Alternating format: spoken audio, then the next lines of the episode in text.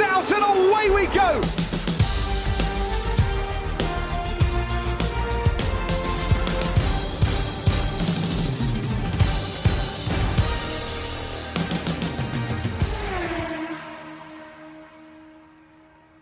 Então, bem-vindos a mais um episódio do Finish Line.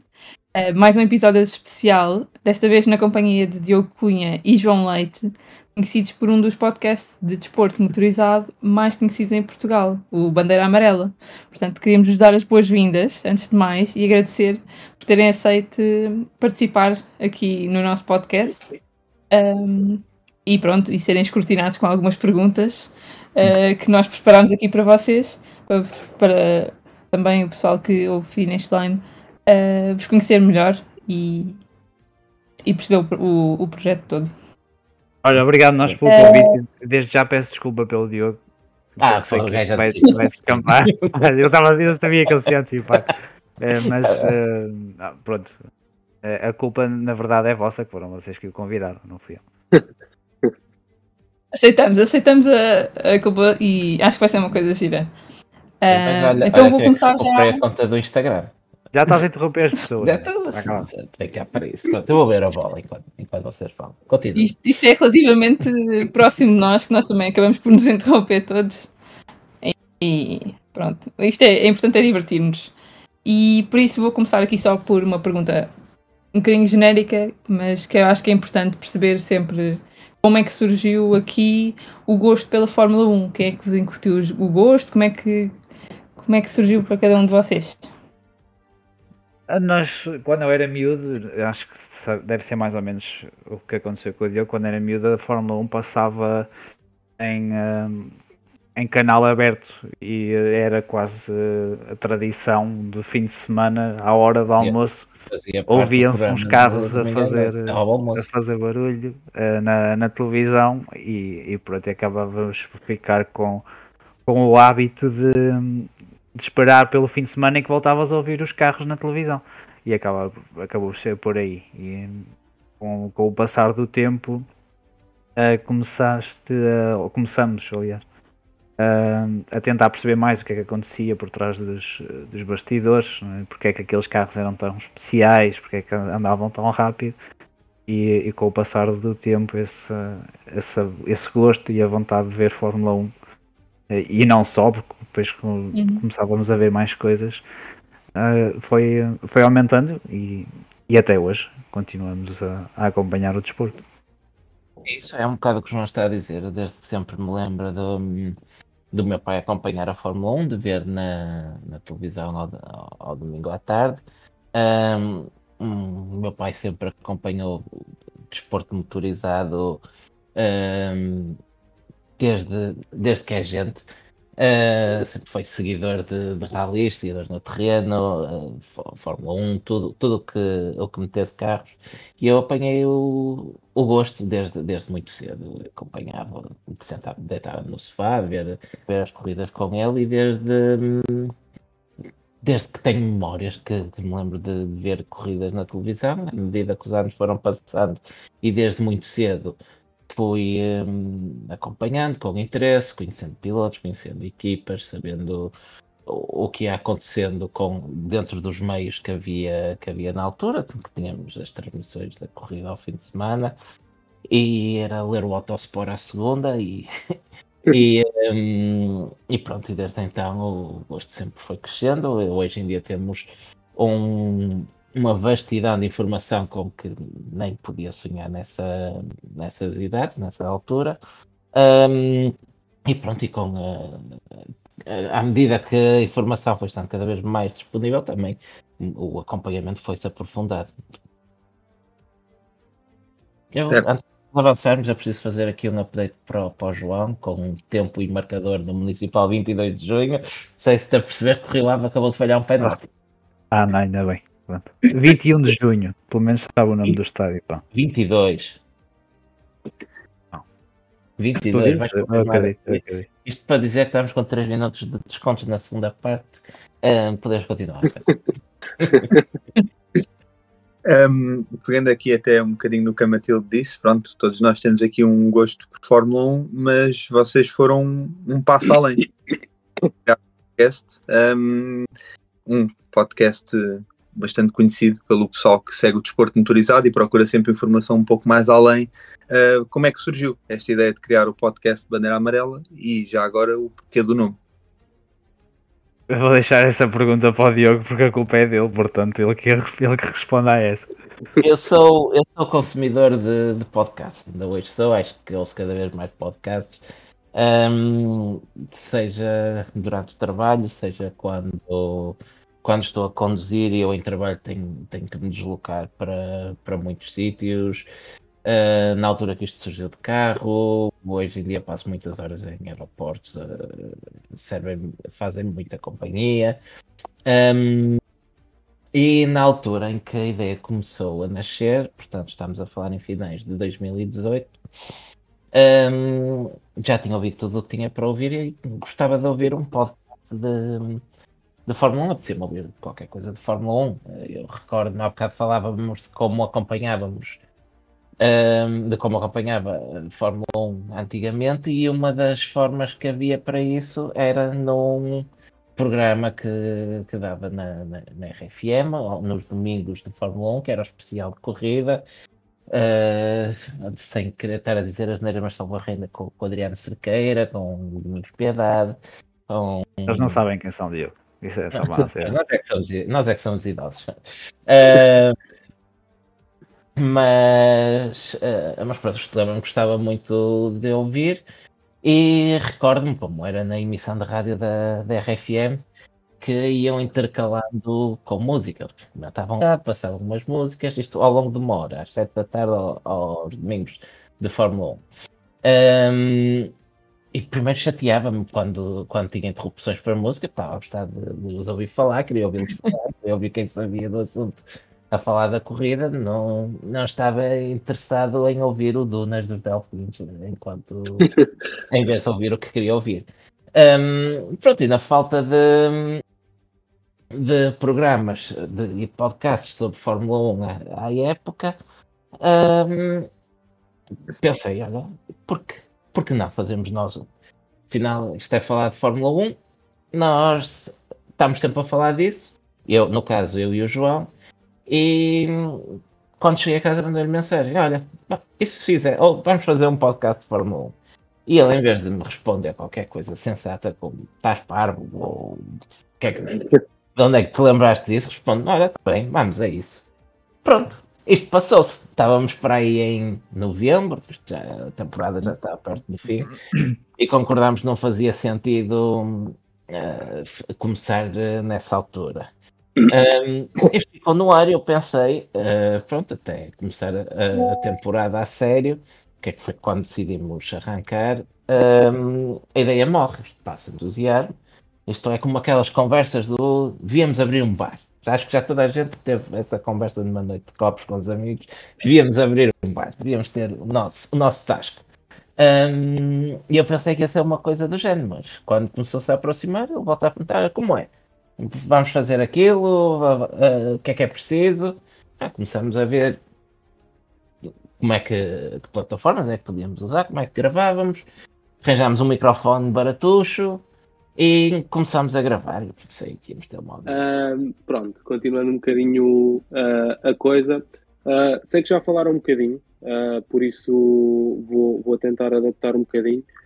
Alguma vez o vosso objetivo era que o podcast fosse de alguma maneira um trampolim para uma vida profissional a nível de comentário desportivo, ou sempre levaram numa coisa que faziam os dois para, para essa parte, para ter algo de conteúdo que quisessem ouvir e queriam dar às pessoas para ouvir. Um, pronto, se, se, alguma vez pensaram nisso. Da minha parte, não. Nunca foi não, algo não, não, que eu pensei uh, quero isto porque depois quero dar o passo para, para ser um profissional de, em comunicação, seja do que for. Até porque o nosso estilo é muito, acho que é muito casual para aquilo que depois se utiliza, por exemplo, em televisão, em rádio, o que é que quer que seja, mas nunca foi esse o objetivo. Até porque na altura em que começámos a fazer o podcast, ambos já tínhamos carreiras profissionais já bastante avançadas, já tínhamos experiências nas nossas áreas e aí sempre foi um, um hobby e continua a ser um, continua a ser um hobby, embora agora seja só as redes, as redes sociais e o podcast está, está em pausa. Por isso nunca foi algo que quiséssemos usar como trampolim. Gostamos de, obviamente, quando somos convidados e quando reconhecem que fazemos coisas, uh, coisas bem e ficamos a ser convidados pela, pela Sport TV uh, eh, durante, a época, durante a época passada. Acho que foi a época passada. Aquilo, é, as épocas são tão grandes que eu já nem, até me perco no, sei, no espaço e no tempo. Um, ah, mas obviamente que... são coisas interessantes que, que, fazemos, são diferentes daquilo que é o nosso o nosso dia a dia e depois como somos os dois engenheiros também gostamos muito da componente técnica e, eh, e víamos que não essa componente não existia uh, em uh, sobretudo em Portugal ou, ou não existia de uma forma em que uma pessoa que não fosse engenheira, que fosse, sei lá, psicólogo de artes, médico, o que quer que seja, conseguisse olhar para as coisas, ler e perceber. Então nós uh, tentamos simplificar um bocadinho esse aspecto técnico sempre que escrevíamos, por exemplo, no site, ou sempre que falávamos no podcast, ou até na, na magazine, nas quatro ou cinco edições da magazine que fizemos. Uh, tentávamos é, simplificar. Um trabalho do caraças. Foi aquilo lá, bom trabalho, não sei como é que nos vamos dizer aquilo. Não sei e... Pô, cinco a mais do que devia ter sido. E então tentávamos trocar assim por termos e por uh, comparações que desse para toda a gente, independentemente de, de, do background, perceber. É? Eu lembro de termos feito um vídeo com borrachas para explicar graining, aquelas borrachas de, que apagavam caneta e que apagam, e que apagam lápis, para explicar o graining, por exemplo. Uh, fizemos um vídeo sobre o efeito Coanda em que utilizávamos uma uva Tipo, são coisas que. É a uva na, no lavatório, não foi? A uva no lavatório. e, e pronto, esse, passado algum tempo de termos o podcast e estamos confortáveis a fazer o podcast, o que é que se calhar podemos acrescentar aqui? E era isso que acontecia, íamos acrescentando coisas. Isso acaba por aparecer quase de uma forma orgânica. Se puxares atrás, isto já foi há, há, há uns tempinhos nós. Uh, tinhas criamos... cabelo. Ah, não, não tinhas nada. Não, tinhas. não já ainda tínhamos. não tinhas, não tinhas nada. Mas eh, nós criamos as redes sociais com o intuito de promover o podcast. As redes acabaram por sobreviver ao podcast, mas é uh, nasceram, nasceram para isso. E um, à medida que íamos publicando, para além de mandar umas larachas uh, no Instagram, no Twitter, uh, começámos a fazer alguns artigos. Nós tínhamos, se te lembras, umas Throwback Thursdays, onde publicávamos algum conteúdo mais histórico. Depois começaste também a publicar algum conteúdo mais técnico e a certa altura começámos a olhar para aquilo e, um, e a pensar, faz até é pena perder-se aqui num post no Twitter ou no, ou no Instagram e, hum, e era giro ter um site onde guardar e ter este conteúdo disponível e foi assim que, que, nasceu, um, que nasceu o site. Um, ainda na, respondendo à, à, pergunta que tinha feito há pouco, uh, como o João estava a dizer, nunca, acho que nunca passou pela cabeça de nenhum de nós fazer carreira disto. Uh, acho que ambos gostamos de escrever umas coisas pontualmente. Um, e sim, gosto, gosto de escrever, uh, mesmo tendo tido o site em pausa ultimamente é algo que queremos retomar. Um, e Eu acho que desta vez usas vírgulas. Diz? Vê se começas a usar vírgulas desta vez. Tá caro, a vírgula está cara, aquilo. É, claro. uh, acho que a inflação pá, matou, matou as vírgulas. É, um, exato. E, e foi giro também, como disseste, tivemos a oportunidade de, de, por trás o trabalho de quem faz isto a sério e, e que sabe o que, está, o que está a fazer. E, hum, percebi uma coisa, se, se dá, dá muito trabalho, dá demasiado trabalho para aquilo. Faz, fazer isto a sério bem feito dá, dá muito trabalho e, e, acho que nós, eu pelo menos, não tinha essa noção. Quem, quando nos sentamos no sofá a olhar para, para a televisão, acho que não temos a, a verdadeira noção de todo o trabalho que, que está envolvido um, até para, para comentar um grande prémio, a quantidade de dados, de informação que, que recorre para, para estar eh, em cima do acontecimento, estar bem informados, é um, é uma coisa em grande que se estende por horas depois de comentário e hum, não, não é fácil, não é fácil e tem todo o mérito quem, quem faz, quem faz bem feito.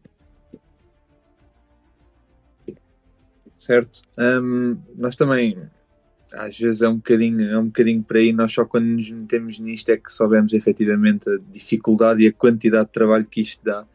Pá, uma pessoa tem que estar sempre em cima do assunto e depois, uh, pronto, só uma pessoa que é do nosso podcast, não estão cá todos, um, só a Inês é que não, mas de resto todos nós somos terapeutas. Uh, é muito complicado às vezes termos o telemóvel à mão no trabalho e estar sempre em cima do acontecimento da notícia, é muito complicado.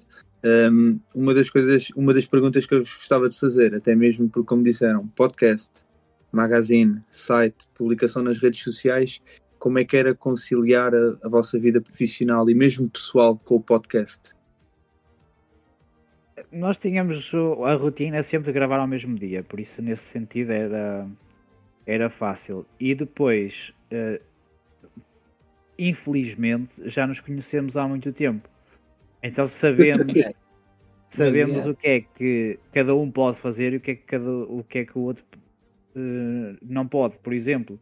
E, e, de certa forma as coisas até acabavam por acontecer de forma natural. Por exemplo, podemos estar a falar no, por mensagem e dizer: Olha, vou fazer um artigo sobre uh, a nova asa do, do Red Bull. E eu, diz, eu, eu dizia, pá, ok, pronto, depois diz-me só para eu ler antes de, de publicarmos. Nunca lia, como é óbvio, mas, mas gostava de dizer. Sinceridade acima de tudo. E, e, e pronto, depois o artigo lá aparecia, porque uh, durante, entre a hora de, de, jantar e deitar as minhas, deitava as minhas filhas, depois ia escrever um bocado, pesquisava um bocado, se fosse preciso. E, uh, e o, o artigo lá interromper, interromper só para acrescentar uma coisa.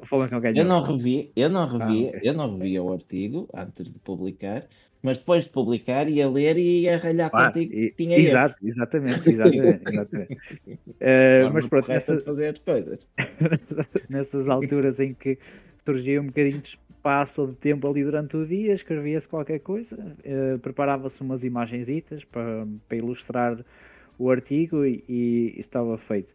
Depois, a nível das notícias, uma coisa que nós uh, percebemos muito rápido, talvez ainda no, no primeiro ou segundo ano das, uh, das redes sociais, é que não interessa seres o primeiro a partilhar a notícia, não interessa a Red Bull partilhar a imagem do novo carro, a Ferrari partilhar a imagem do novo carro e tu seres a página, passado um ou dois minutos a partilhar logo. Não interessa. Todas as pessoas que querem ver o carro sabem exatamente onde ele está.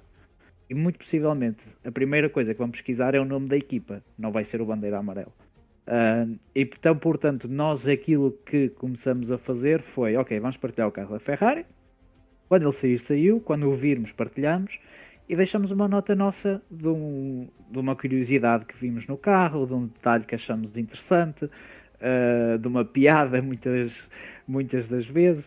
Uh, e, e, percebemos isso muito rápido. Porque, primeiro, porque não, também não ganhávamos nada em sermos os primeiros, porque não, não, te, dá, não te dá nada.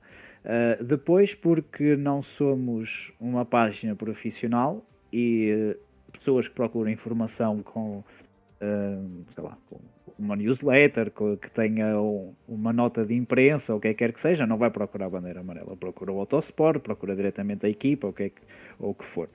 Uh, e portanto nós uh, desistimos logo. Então uh, as pessoas que vêm e que nos acompanham, quando veem que estamos a partilhar, seja uma notícia, um carro, o, o que for, sabem que não é que muito provavelmente já viram aquilo vão é ler, ouvir ou uh, ir ao nosso site para encontrarem uh, uma pequena explicação, uma curiosidade, ou, lá, um galhardete qualquer que nós enviamos para ali ao calhas uh, sobre aquela notícia em específico. Porque a mim não me adianta, ou a bandeira amarela não adianta, Uh, dizer, por exemplo, que Lewis Hamilton vai agora para a Ferrari uh, em primeira mão ou não sei o quê. Ah, isso não, não é algo que nos, que nos acrescenta valor. Acrescenta valor é dizer, por exemplo, ah, isto é fixe porque pode acontecer isto. De resto, É um, funciona mais ou menos É um- assim. é um bocado é o que estavas a dizer. Nós ainda experimentamos um te- algum tempo, não muito, passou rápido, como disseste, ahm, mantendo algumas notícias no, no site. ahm, e hum, rapidamente se percebeu duas coisas. Primeiro, efetivamente gerava algum tráfego, não muito, porque Uh, como disseste, tudo. Quem queria saber das coisas na hora, ver uh, o Red Bull que acabou de ser apresentado ou que fosse ir diretamente à fonte, uh, mas gerava sempre algum tráfego, mas dava muito trabalho. Tens que andar em cima de tudo, estar logo a publicar, até porque é um tipo de, de conteúdo. Por exemplo, o Lando Norris renovou com a McLaren mais 4 anos. Um, podes publicar isso, uh, mas é um conteúdo com um prazo de validade. Daí a uma semana já não é notícia, já ninguém, um, já ninguém quer saber e tens que ir a correr para ainda ter algum interesse e por isso rapidamente, senão quando publicares já toda a gente sabe. Uh, e daqui a uma semana já não é notícia, já não é algo que interessa a ninguém ver. Ou o tipo de artigos onde fomos apostando mais era componente técnica, que era um pouco de histórias, isso são artigos com um prazo de validade mais alargado, até sem prazo de validade. Queres ver alguma coisa do Red Bull deste ano, um detalhe técnico, como é que, como é que foi? Daqui a dois meses podes ir lá e ler aquilo na mesma. E não tens essa pressão de ter de estar a, a publicar, a correr, tem que ser agora, tem que sair uh, dentro de uma hora do carro está cá fora uh, dá-nos outro tipo de liberdade. Se me apetecer hoje escrever, hoje, em vez de em vez de me sentar no sofá a ver uma série ou um filme durante duas horas, sento-me um bocado ao computador, onde se calhar até já ia estar uh, a, ver, uh, a ver alguma coisa na net ou, simplesmente a passar um bocado de tempo, uh, vou, sento-me e escrevo, escrevo um bocado. A Magazine foi uma tentativa de juntar um pouco tudo, tudo isso. Um, tinha a vantagem de termos uh, um período relativamente alargado de, de tempo, tínhamos, era mensal, um, onde podíamos ir escrevendo os artigos um bocado à, à medida que nos dava. Problema aí nem era tanto escrever os artigos, tinhas que escrever, tinhas que paginar, tinhas que organizar tudo, compor uma revista, havia mu muito trabalho para além de, uh, da escrita em si, um, que, que, ocupava bastante tempo e de certa forma também acabou por ser o que, o que matou o, o projeto. Um, por isso, o tempo vai-se vai -se arranjando nos tempos livres, por exemplo, gerir redes sociais ou manter as redes ativas. Não é propriamente uma coisa que nos obriga a tirar uma tarde no trabalho. Vais tomar um café, uh, das, abres o Twitter, vês o que é que passa por lá e mandas uma aposta de pescada, estás. Uh, estás, estás à espera do jantar ou estás a fazer o jantar, vês e dizes qualquer coisa. Não, não são coisas que que te, tira, te obriga a tirar um dia de trabalho ou a não prestar, ou a não ver o que estás a fazer. Uh, não é preciso, não estamos de 5 em 5 minutos a mandar, uh, a mandar comentários e por isso vai-se uh, vai-se vai-se alimentando.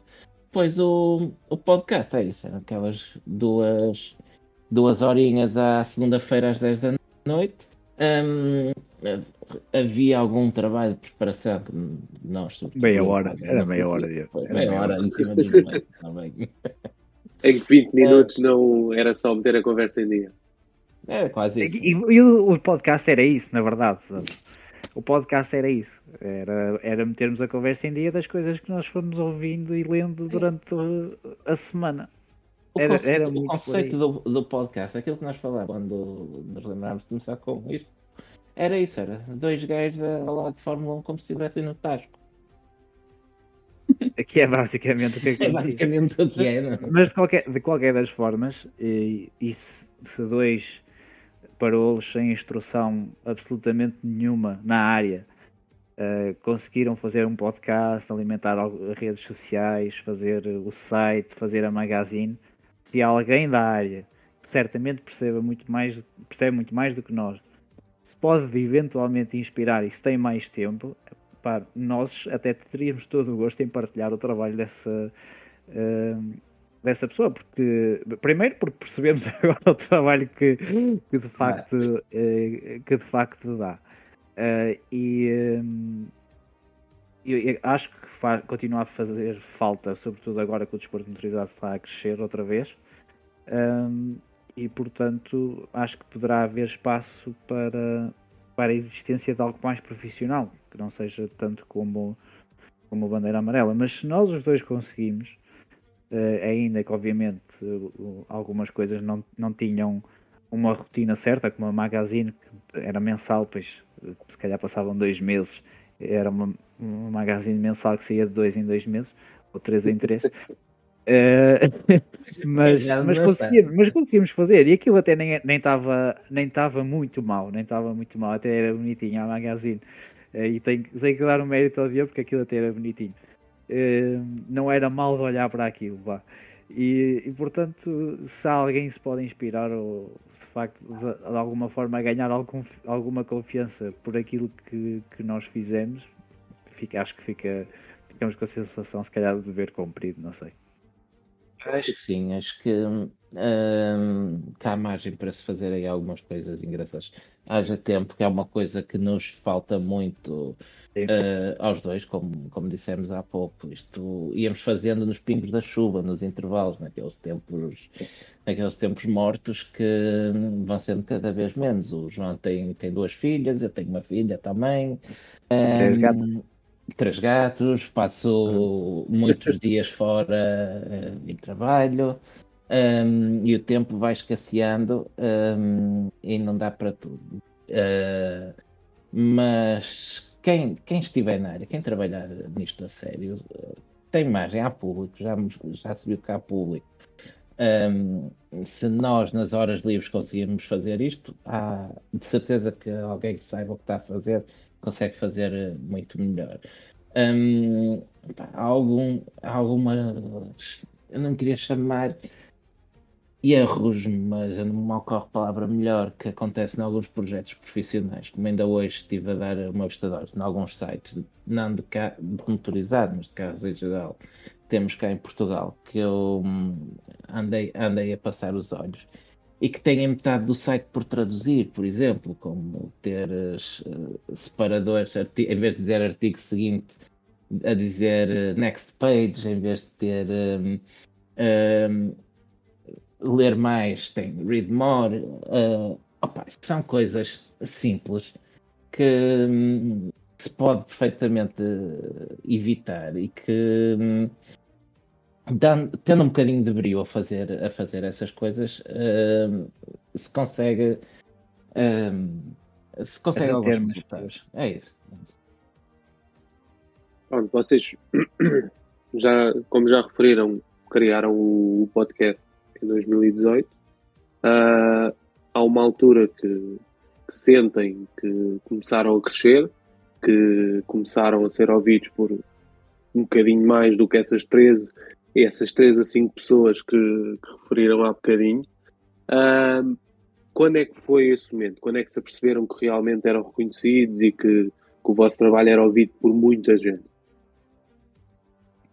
Não sei se alguma vez chegamos a ter essa sensação de reconhecimento. Eu acho que sempre fizemos aquilo tanto por Carolice que. não, não, sinceramente nunca tinha pensado nisso, até sequer. Eu acho que se calhar o, o momento mais mais impactante no podcast foi quando entramos na pandemia e estávamos no primeiro isolamento. E eu mandei mensagem ao Diogo e disse: Vou convidar o Filipe Albuquerque para vir fazer podcast. E ele, pronto, faz o que tu quiseres, ou não a garantir, mas estás a perder o teu tempo. Está tudo. E, eu, eu até dizer: Olha, não tenho nada a ver com isso, diz lá Faz o que é que estás a mandar, exatamente. Na pior das hipóteses, ele dava visto e pronto, e bola para Era, e, e ignorava e pronto. E, uh... Era a decisão sensata, diga-se. e era a decisão sensata. entretanto, entretanto, é a terceira pessoa que fez mais episódios do Bandeira Amarela. Exato. Portanto, não, não correu mal. Uh, e mandaste uma mensagem por Instagram a pensar, bem, isto vai para, para a pasta do spam ou não sei o quê, ou apanha um filtro qualquer do, do Instagram e ele nem sequer vai ver isto. Uh, e foi acho que até no próprio dia voltei ao Instagram e tinha uma mensagem, uma mensagem por ler um senhor chamado Filipe Albuquerque e até pensei, será que mandei para o Filipe Albuquerque certo? uh, e, e a dizer, ok, bora, marquem lá. E depois caímos um bocadinho em nós, do tipo passado 5, 10 minutos, do tipo, uh, como é que vamos fazer isto, meu? Não sei fazer diretos. que avisamos isto em direto. Na altura o podcast não era em direto. Era, nós fazíamos juntos, era gravado, e fazíamos juntos, e depois partilhávamos no, no YouTube, e do primeiro ano nem sequer teve YouTube, e, e depois ficámos ali confrontados com uma situação tínhamos que fazer um direto com um dos melhores pilotos portugueses e um dos melhores pilotos no mundo de resistência e alguém que nós tínhamos acompanhado a carreira praticamente toda, até porque ele é ligeiramente mais velho do que nós, e ficámos naquela, pronto, olha, temos que fazer um direto, não fazemos a mínima ideia como é que é para fazer isto, temos dois dias para preparar e e pronto, e, e, vamos tentar. E depois lá fizemos e aquilo saiu com muito eco, porque não, não tínhamos uh, experiência nenhuma com a, com a plataforma. Uh, mas acho que depois nos redimimos com o Felipe, porque ele, ele eh, quase que foi, tornou-se tradição ele vir ao bandeira amarela todos os anos a partir daí. E acho que nos redimimos nos próximos, nos, nos episódios seguintes que fizemos com ele. Eu acho que esse foi um momento mais uh, mais surreal uh, e, e, mais uh, na, é aquele, que eu tive a aquele que eu tive a sensação do espera lá, mas nós somos uma página que alguém se interessa e, e que alguém dá importância. O Felipe Albuquerque vem falar connosco, está, está a acontecer. Isso talvez tenha sido, talvez tenha sido isso. Que depois ainda ficou uh, elevado esse, essa sensação porque como correu bem, eu disse ao Diogo: agora vou mandar mensagem ao Félix da Costa. e ele disse: Tu és parvo, meu. Vai dizer que não, qual é o mal? E ele disse que sim, e lá fizemos também em pandemia com o Félix da Costa. Depois fizemos com o, uh, com o Pedro Colseiro. Uh, com o Pedro Colseiro foi muito engraçado porque eu acho que o episódio teve pai, duas horas mas nós estivemos a falar com ele para umas 5. Foi uma hora antes de começarmos na boa. E duas horas depois a falarmos com ele sobre a carreira dele, ele tinha uma série de capacetes atrás, a falarmos sobre os capacetes, a falarmos sobre o Filipe, sobre o António. Uh, e eu acho que se nós tivéssemos gravado desculpa, tudo... Desculpa, já que falas no, no, Pedro Conceiro, já que falas no Pedro Conceiro, um, ehm, o Pedro Conceiro está ligado uh, ou projeto. que estava a ligar. Não, não, não, não, está, está ligado a um projeto, é Méritos, ou Méritos, se não me engano. É Mérito, é uma coisa assim parecida. É assim, não é? é procurem que encontrem, ou pela parte do, do Pedro Conceiro. Um, que é um dos apoiantes do, do Diogo Ribeiro, que foi, um, que foi campeão do mundo de natação eh, agora nos é 50 metros mariposa. No caso, é. vi que, que eles partilharam, não sabia que estavam ligados ao projeto, mas uh, é só uma das coisas boas.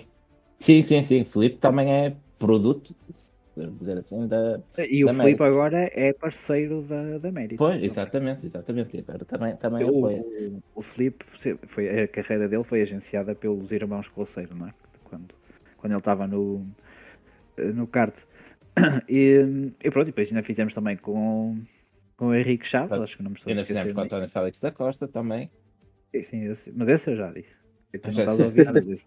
Não, não, queria referir outra vez. Estava a carrinho de estoque aqui na Sport TV e estava a dar meus estadores. E pronto, o Henrique Chaves, e acho que nos ficamos. Ah, por aí não foi? Nós não ficamos mais ninguém. Acho que sim, acho que depois não nos ficamos mais. Pronto, esse talvez tenha sido aí, mas o, o momento que, que mais nos impactou, acho que foi mesmo essa. Uh, o Filipe Albuquerque dizer que sim.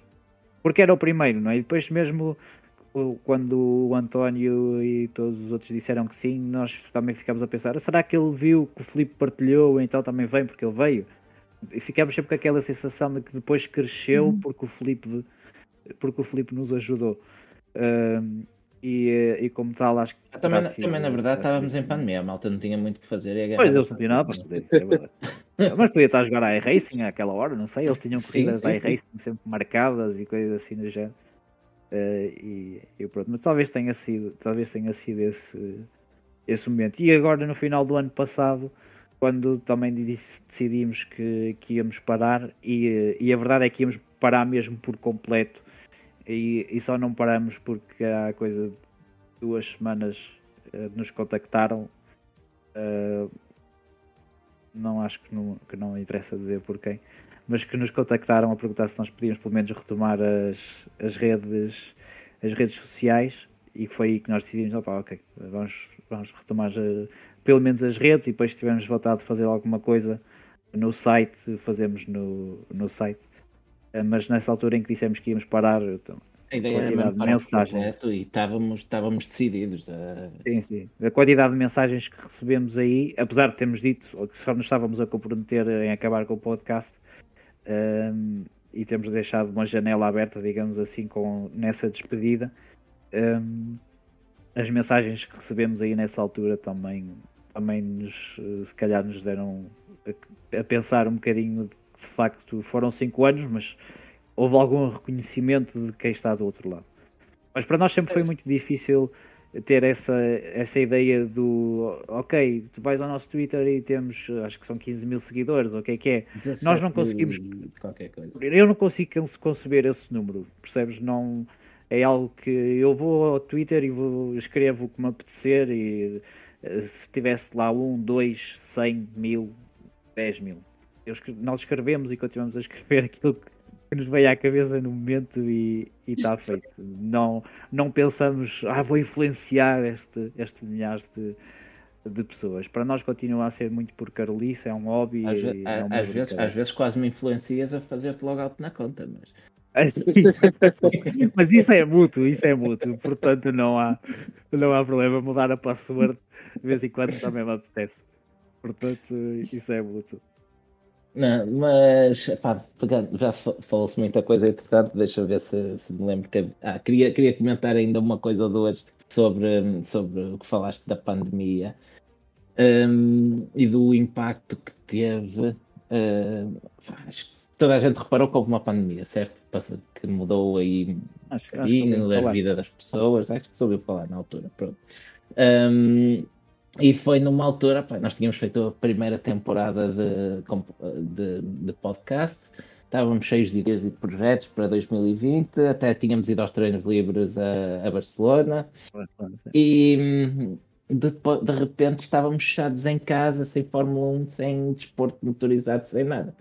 Foi assim um choque, já então, o que é que fazemos agora que isto estava a correr bem? Não ficámos aqui pendurados e hum, já antes disso, ainda no final, da, ainda durante a época anterior, hum, já havia mais vezes, "Opa, vocês deviam fazer YouTube e fazer diretos, interação com, com, com as pessoas, agir e não sei o quê, e nós, opá, pá, obrigado pela sugestão, mas não estamos interessados nisso, está fora de questão fazermos YouTube, fazermos diretos e, e não, queremos, não queremos nada disso. Ah, Apanhámos-nos da pandemia sem nada que fazer e olha, fomos fazer diretos para o YouTube e, e ficámos, mas a partir daí passámos a fazer podcast em direto ah, depois de termos negado veementemente Exato. que, que eu Não iria que iria fazer. acontecer. Portanto, já estão a ver Mas aqui um padrão. Repara, Nós continuamos o direto, nós continuamos a fazer em direto porque reparamos, epá, isto dá muito menos trabalho. Também, também é verdade, não tens de estar a editar, sai como sair, não é? Portanto, foi um bocadinho por aí. Um, mas reparem, há aqui um padrão. Nós dissemos, não, não vamos fazer, não vamos fazer YouTube, vamos diretos. Passar, uns meses depois estávamos a fazer diretos, estávamos a fazer YouTube. Não, vamos parar com o podcast, vamos parar com tudo, com redes não se mexe mais. Pá. Três meses depois estamos aqui outra vez. Eh, por isso, o que é que se tira daqui? Nós dizemos, não se escreve. É, não se pode levar nada daqui a sério. Eh, E, hum, mas olha, mas a propósito deste regresso a meio gás que, que fizemos depois de termos parado completamente, pá, as temporadas agora são extremamente longas. Eu em dezembro do ano passado já não podia ver a Fórmula 1 à frente. Tivemos aquele convite da Sport TV para ir, para ir ao estúdio, acompanhar lá a última corrida. foi giro, achei que era uma maneira bonita de acabar, que eh, era uma alt- altura certa, tínhamos feito tudo o que queríamos e o que não queríamos e o que nunca tínhamos pensado. Ahm, acabávamos, acabávamos bem. Mas o que é certo é que depois destes meses sem, sem ver com- completamente desligado, acho que nunca tinha estado tão desligado de, de Fórmula 1 e corridas. É claro que as notícias não vão aparecendo na mesma, mas não sou eu a ir às delas. Ahm, mas nestes dias em que voltámos a, a ligar o Twitter e o Instagram, confesso que me soube bem. Confesso que foi giro, pensei que ia mandar dois posts e ia me encher daquilo, mas gostei genuinamente de voltar, hum, de voltar àquela interação e, e, e de voltar a, a olhar mais para tudo isto. Ah, eu, Muito eu bem, até, muito bem. eu até uma coisa tenho que confessar, porque o dia em que vocês lançaram aquele último episódio, eh, eu lembro perfeitamente. Avenida- eu estava na Avenida da Liberdade, no 732, eu saí do trabalho e estava a ouvir o vosso podcast. E epá, aquilo custou um bocadinho, porque eu sou o Papa Podcast e pá, quando vocês disseram aquilo, eu me um bocadinho, mas pronto. Fica um bocado. Agora ouves, ouves o finish line. Exato, Gravas pode, pode ouvir este mais ter episódio connosco. Ele já, Eu já estou farto dos ele ouvidos. já está farto de ouvir. Não era, não? Ele está farto de ouvir que ele é que tem o trabalho todo de produzir eh, o, Ah. o podcast em si. Não te metas nisso, fazem direto e segue. Fazem direto e segue. que é vamos nisso. ficar. Epá. Acho que ainda não, chega- ainda não estamos aí. Ainda temos que Ah, então, cortar algumas sim. coisas. Não, não, não. Nós também não. Nós eh, fomos para o primeiro direto a campeões e, e saiu. Ah, que saiu, saiu e está bom. E depois Eu acho que a nossa dificuldade, a nossa dificuldade acaba por ser porque nós somos muitos. Nós hoje estamos aqui três, mas eh, três, quatro, mas nós somos sete, sete a oito pessoas que tentam encontrar um horário que dê para juntar o Pois, máximo de pessoas possível e tentar, e às vezes estamos, eh, chegamos a, é como vocês, gravavam às 10 da noite, nós gravamos às 10 da noite, alguns de nós quase a adormecer em cima do microfone. Eh, Acuso-me, pronto. Eu sou a- quem adormece mais, Pronto, confesso, ok, ok. mas, Nada mas será percebo tão difícil como falar com o Diogo. Isso garanto-vos. Vos sirva de motivação. Vos sirva de motivação. É capturar este gajo, meu. Esqueçam. É, é muito, muito difícil. É muito difícil. E outra coisa gira, de quando começamos a fazer isto, agora que estamos aqui a, a abrir o baú, hum, que eu lembro-me, nenhum de nós tem exatamente perfil de estrela. Nós não. Eu, pelo menos. Diz, diz? Nada, não. Nada, nenhum, nenhum de nós hum, tem propriamente interesse eh, em ir para a frente de uma câmara e apresentar um programa de televisão, por exemplo. E isso é extensível ao ponto de eh, quando começamos, eu pelo menos, e hum, por mim, se ninguém soubesse quem nós éramos, eu ficava muito contente com era- isso. Era perfeito. Era perfeito. Era perfeito. Era perfeito. Nós começávamos a gravar os primeiros, os primeiros podcasts. Ahm, abríamos o microfone quando ainda era gravado e ficávamos a olhar para aquilo já. Então, e agora fazemos o quê? É suposto falar? O que é que, como é que isto se faz? Ahm, tanto que até começamos a, a virar, hum, a acompanhar a gravação de podcast com um bom copo de whisky para, para nos irmos soltando. Porque hum, pá, era, eh, não, era, não era algo natural, não era algo eh, familiar para, hum, para nós. Hum, e foi, foi estranho e acho que nunca, nunca me habituei completamente a, a isso. Felizmente isto não é assim tão grande como isso, nós somos uma coisa pequenina, apesar, de- apesar de tudo. Nunca me habituei completamente a essa perda de anonimato. Pode ser que agora com o fim do podcast, já, daqui a 15 dias, já ninguém se lembra de nós. Já ninguém sabe. Ninguém Dizia o outro, já ninguém- ninguém se lembrará de nós. Era o que dizia o Exato. senhor. Acho que, acho que foi um bocadinho por isso que nós não, não fizemos mais cedo também o- a parte de vídeo. Ah, e aparecemos todos e mantivemos-nos aqui mais no, no background, só, só mesmo pelo, pelo podcast. E ainda bem que abriram agora o baú, porque a minha próxima pergunta ah, tem duas, na verdade. porque eu ouvi falar aqui numa coisa que ainda não compreendi. São croissants com panados. É- E é- eu não. Eu adoro croissants e adoro panados, portanto. é- eh, Mas não pode ser um croissant e um panado qualquer. Sim, Atenção. sim. pronto. É que eu precisava daqui de uma explicação para perceber melhor. Não pode ser. Eh, Primeiro tem que ser a honesta. norte do Rio Ave. Tem que ser a norte do Rio Ave para começar, ok? Não podem chegar aqui com um coração da margem sul. A margem sul para mim é abaixo do Rio Douro, atenção. E, Onde eu moro, aí concordo, eu digo que moro na margem- na margem exato, sul. o Diogo, é, o Diogo já é não da é? margem sul. Eu já é para a margem sul aqui há uns anos. E, e, portanto não pode ser um croissant e um panado qualquer. E eh, isso terá sido uma invenção de uma pastelaria aqui em Famalicão, que eram muito conhecidos pelos croissants e muito E conhecidos pelos panados, e são, e continuam a ser. E devem-se ter lembrado num dia, para isso meter-se um dentro do outro e olha o que é que acontece. Eh, e não sei porquê aquilo, aquilo cresceu e é bom, tenho que dizer que é muito bom. Ehm, vai tudo para as ancas, mas é bom. E, pá, pronto, e, e acabou por se, por se juntar ao podcast, nem sei porquê, porque é que se juntou ao- começaste a ao- a trazer, nós. começaste a trazer porque, apesar, É. apesar da superioridade natural do croissant com panado, com sede, mas o croissant do bom gosto, da forma natural, o croissant assim, é, ainda para mim ainda é a expressão máxima do mesmo.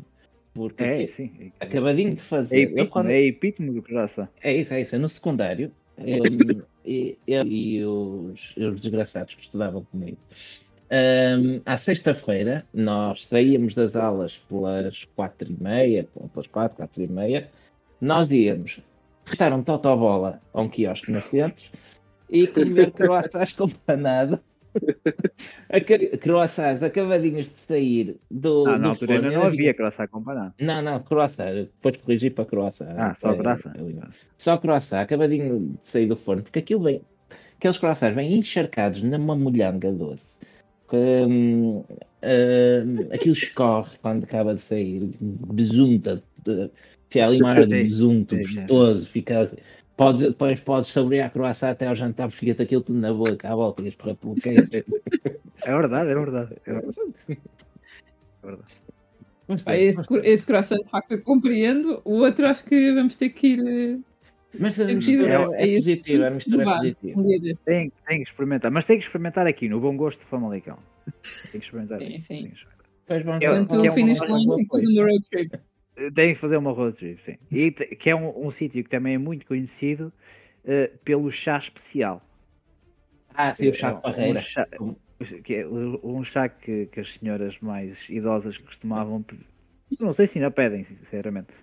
E na Eh, moderna, na moderna também era típico o chá Na de mulher parreira. também, também era típico. Basicamente é vinho branco, mas servido num bolo de, de chá.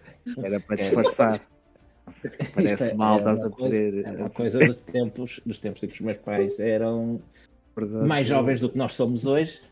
Sim, hum, sim, e, sim. que, e que me lembro de contarem que isso era muito habitual na altura, porque as senhoras, como estavas a dizer, senhoras de bem, não podiam ir ao tasco e pedir um Claro. copo de vinho. Tinha Claro que não. ser mal, por amor de Deus, muitas queiras aqui, não, Oh. então pediam um chá Era o chá especializado. o chá de parreira, tal e qual, que vinha então servido no, no bolo, mas não fumegava. Não, não. Até tinha condensação. Até É tinha bolo- condensação. Exato, é um bolo que em vez de, de fuminho de- tem, tem gotas por fora. E- Mas tenho-vos a dizer, de Estava. todos os chás que eu já experimentei, é de facto o melhor. Portanto, é o que eu preferi. É o meu chá preferido. Então é esse. Não julgo ninguém. Não julgo ninguém. E qual é assim a melhor memória que têm? Já, já nos revelaram aqui bastantes e de, momentos interessantes em que epá, realmente esta pessoa respondeu-nos e esta pessoa quis participar connosco e... mas houve aqui a- algum momento diferente ah, ou, ou mais especial para vocês? Que guardem assim a primeira memória fica tipo, epá, isto é isto é que é. Eu, eu lembro-me da primeira vez que fomos reconhecidos na rua.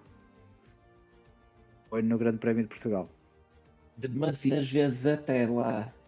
Lá, lá, lá parecia que, que estávamos na, na bancada do Bandeira Amarela, naquela. não, estávamos, toda a gente nos estava a reconhecer. Eu, este gajo conhece-me de onde?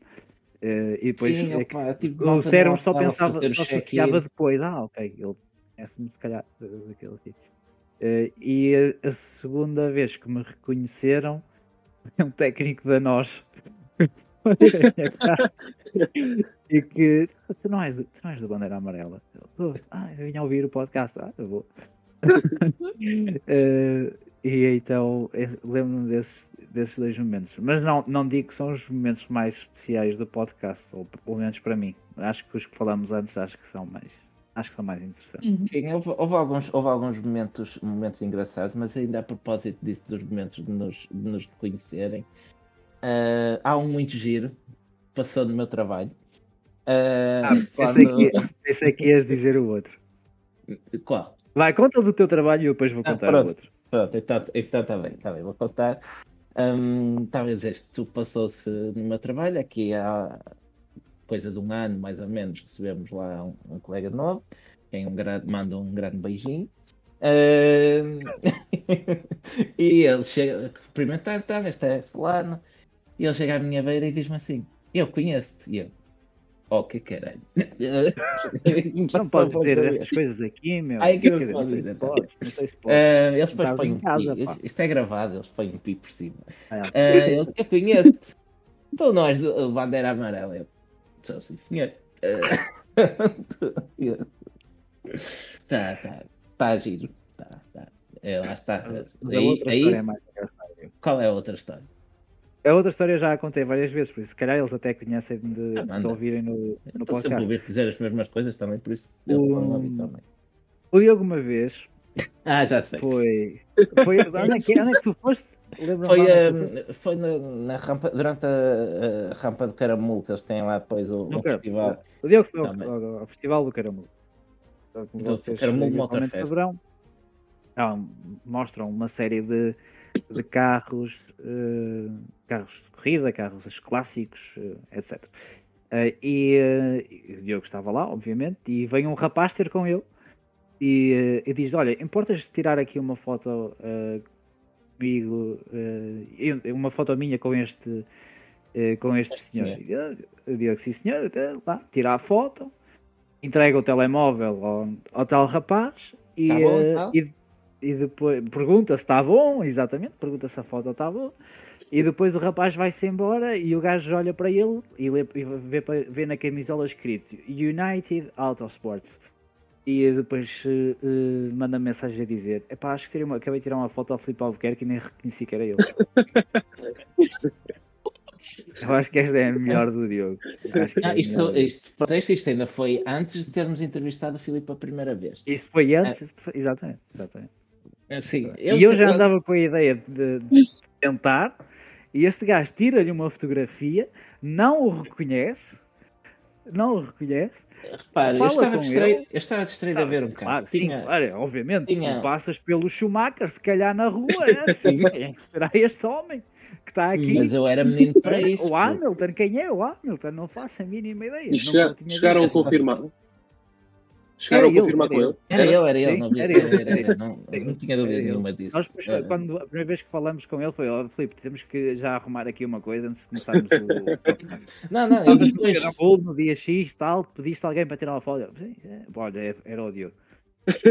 não, não, ele, ele na altura, na altura ele eh, tinha, tinha um contrato, ou fazia promoção aqui, ou qualquer coisa assim, e andava com um Stinger que publicava várias fotos no Instagram, por isso eu estava farto de conhecer o carro. e logo Falou mais do Stinger do que da porcaria. de- Não, mas, mas mal ele virou costas e, e eu vi a camisola da United, eu percebi imediatamente onde é que conhecia aquela cara.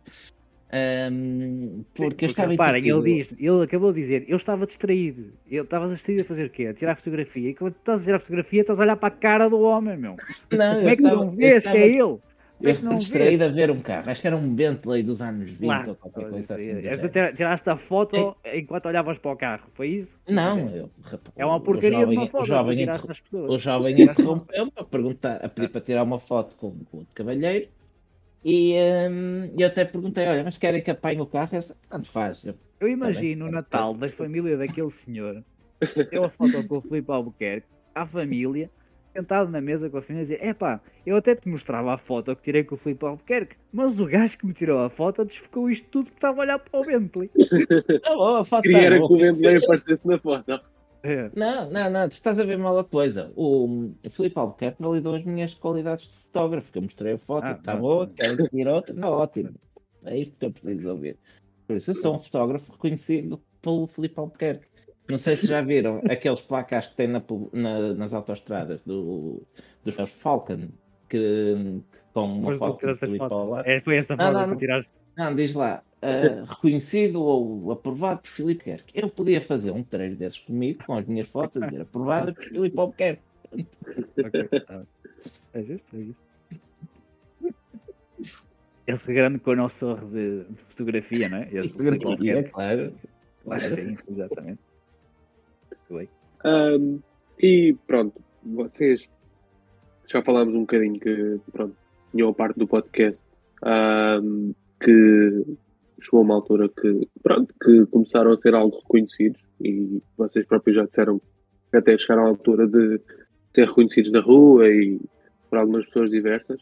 Ahm, para pessoas que, que se calhar nos estão a ouvir e que, que estão com, com intenções de se calhar começar um podcast, não só de Fórmula 1, mas já que estamos no assunto, se calhar dentro do desporto motorizado, ah, conselhos é que dariam? Para fazerem as coisas eh, por gosto, sim, pura e simplesmente. Eh, se há um motivo eh, ou se querem utilizar como plataforma profissional, se primeiro o vosso objetivo ou o primeiro a vossa, eh, a vossa meta principal não for fazer as coisas por gosto, não, não avancem. Se for só com o primeiro pensamento de ah, eu vou fazer isto porque eh, depois a Sport TV me vai chamar ou eh, quem quer que seja me vai chamar ou Eurosport, não, não vale a pena começar. Porque eh, o trabalho que dá e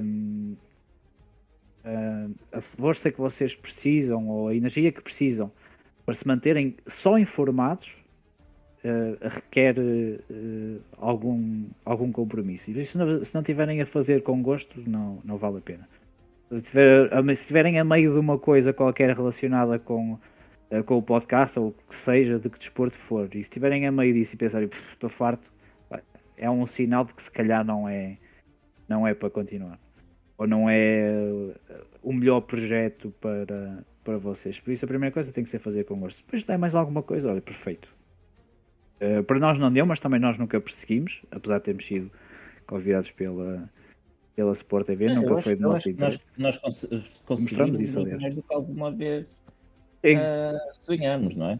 Sim. Ou pensamos, ou imaginamos, sequer nunca me imaginei entrar num estúdio de televisão para, para ah, comentar uns treinos ou, hum, ou, ou gravar um grande prémio, como fizemos quando a Sport TV Sim, retomou a transmissão de Fórmula 1 e nos convidaram para gravar uma das reposições da época anterior. São coisas que claramente nunca estiveram no, no meu bingo, não é? O facto, inclusive, é de termos recebido um convite da vossa parte, de que é uma página semelhante à vossa, era uma coisa que nós nunca pensaríamos. Tipo, nós vamos ser convidados para falar de, de nós. Tipo, que interesse é que isso tem? É isso, não, não ocorre assunto menos interessante. Percebem? É uma, é uma coisa tudo, não é? que nu- nunca, nunca pensámos em nada, em nada disso. Fazíamos as coisas mesmo por gosto e por, eh, por passar eh, o, o tempo que ainda tínhamos na altura. Vá. E, e, e porque É cada vez gostamos de desporto motorizado e porque gostamos de desporto motorizado, como é óbvio. Portanto, acho que se, se eu desse, tivesse que dar um conselho, apesar de soar um bocadinho clichê, acho que seria esse. É clichê, mas eh, porque é o que é, não é? É o que Sim. é como as, é como as coisas são. Eh, se não for como estavas a dizer, vai soar forçado, não, não vai ser natural, não. Eh, vão-se fartar. eh, eh, eu sou especialista em deixar coisas a meio.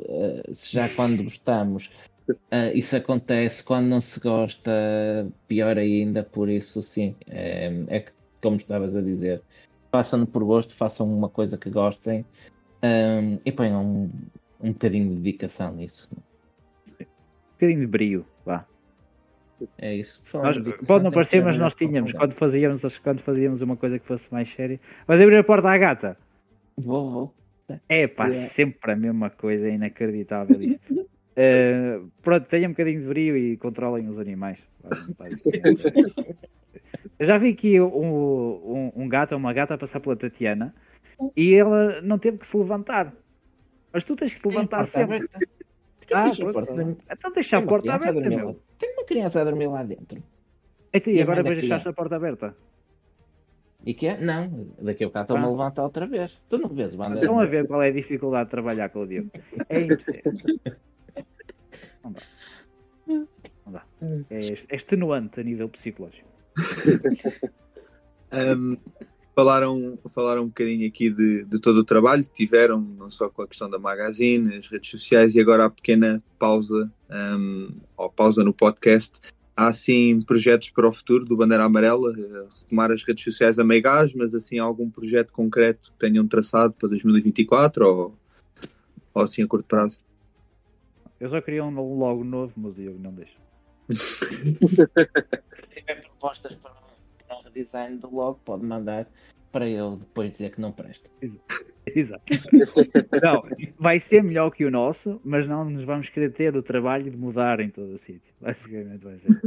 Mas não, não temos nada, não temos absolutamente nada planeado para esta época. Nada, não, nada. acho que é, é um bocado ah, ao sabor da maré, não é?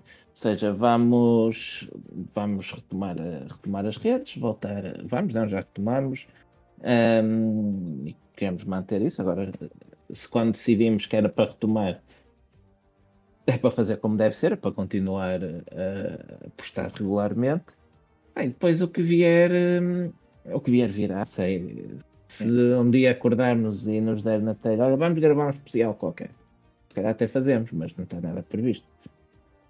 Eu acho que a segunda coisa a seguir às redes, se reativarmos, será o site. Ao site, sim, sim, sim. O site hum, ah, tenho, tenho algumas ideias, tenho há muita coisa que eu gostava de fazer eh, lá e que acho que nós podemos fazer, vai levar um bocadinho de tempo, mas é um projeto giro para, hum, para ir trabalhando ao longo do ano agora. Ahm, pronto, já tendo em conta que vão começar pronto, essa parte do- das redes amigas e se calhar eventualmente vão começar o site, ah, acaba por não ser uma mensagem final. Também já sei que também já a deixaram, mas tem alguma mensagem que gostariam de deixar para, para os vossos ouvintes e para a vossa comunidade que vos acompanhou durante, durante uns anos? Eu, eu acho que só posso agradecer. eh, porque, primeiro porque não, não esperava que tivesse chegado ao ponto que chegou. E depois porque eh, vou arriscar a dizer talvez 99% das interações que temos com as pessoas que nos acompanham eh, são sempre positivas no sentido de até podem discordar connosco, mas trocamos ideias. Eh, de vez em quando lá aparece alguém a, a ser um bocadinho mais parolo, o que nós Mas tentamos sempre nós radicalizar. Nor- normalmente leva logo uma resposta como deve ser de alguém que, que nos segue habitualmente. Exatamente. É muito É quase como se tivéssemos guarda-costas às vezes. Já, já tem os vossos escudeiros. Já, já temos os nossos, os nossos escudeiros. Eh, não, por Mas isso, temos, é temos essa sorte. Criou-se cria um ambiente é- é porreiro isso. hum, à nossa volta. Hum, o Twitter é. Como é que se traduz? É, é terreno O- fértil é- para, Vamos para o ódio, digamos assim. É, exatamente, exatamente. E nós, por algum motivo, nesse campo de Minas, conseguimos não pisar nenhuma. É, nós temos sorte, nós vivemos quase numa bolha dentro do Twitter onde se consegue respirar. Porque hum, às vezes saindo um bocadinho dessa bolha, eh, estão a ver quando estão em cá, está tá a chover, está uma ventania lá fora, está trovoada, está tudo, e têm a infeliz ideia de meter a cabeça fora da janela para ver como é que está o tempo, se está melhor. É mais ou menos a mesma sensação, é que começam a levar com o chuva e vento na cara e se deixa voltar para onde estava, que está melhor, está mais quentinho e não vale a pena meter-me nisto. Por isso, é uma, é- só podemos agradecer a quem, a quem nos acompanhou e, e que nos acompanha. Na, Somos os privilegiados do Twitter. Ni- Isso é verdade, exatamente. exatamente. Ah, e, e outra, outra coisa, e vamos continuar a chamar de Twitter. Põe no emblema. Ah, sim. Twitter É e Toro e Toro Rosso. Rosso. Twitter e. Toro Rosso. Não há cá. Twitter e tudo. É que não há, não há como dizer aquele nome todo. Não, eu nem sei o Não. nome, para ser sincero. Eu nem sei o nome. Para mim é Eu, Toro eu acho que Rosso. eles ainda não decidiram se querem ser RB, se querem ser V-Carb, querem ser eh, Racing Bull. Eles não sabem o que é que querem ser. Nem quero saber o nome, Arranjem um, o mas nome curtinho. oficial. Não, Ah, eu- assim, eu- Toro Arranjem um curtinho que é para nós dizermos facilmente. Toro Rosso, STR. STR, Escuderia Toro Rosso, STR, está feito. Para mim é esse. Parece bem, parece bem. Ou Minardi, se quiserem Minardi. também Ainda é mais curtinho. Não oponha Minardi. Tanto tempo da minar. né? Ahm, então, agora vamos vos convidar aqui a participar numa das nossas rúbricas eh, que não podem faltar em, nos nossos episódios, principalmente naqueles que refletimos sobre as corridas eh, do fim de semana.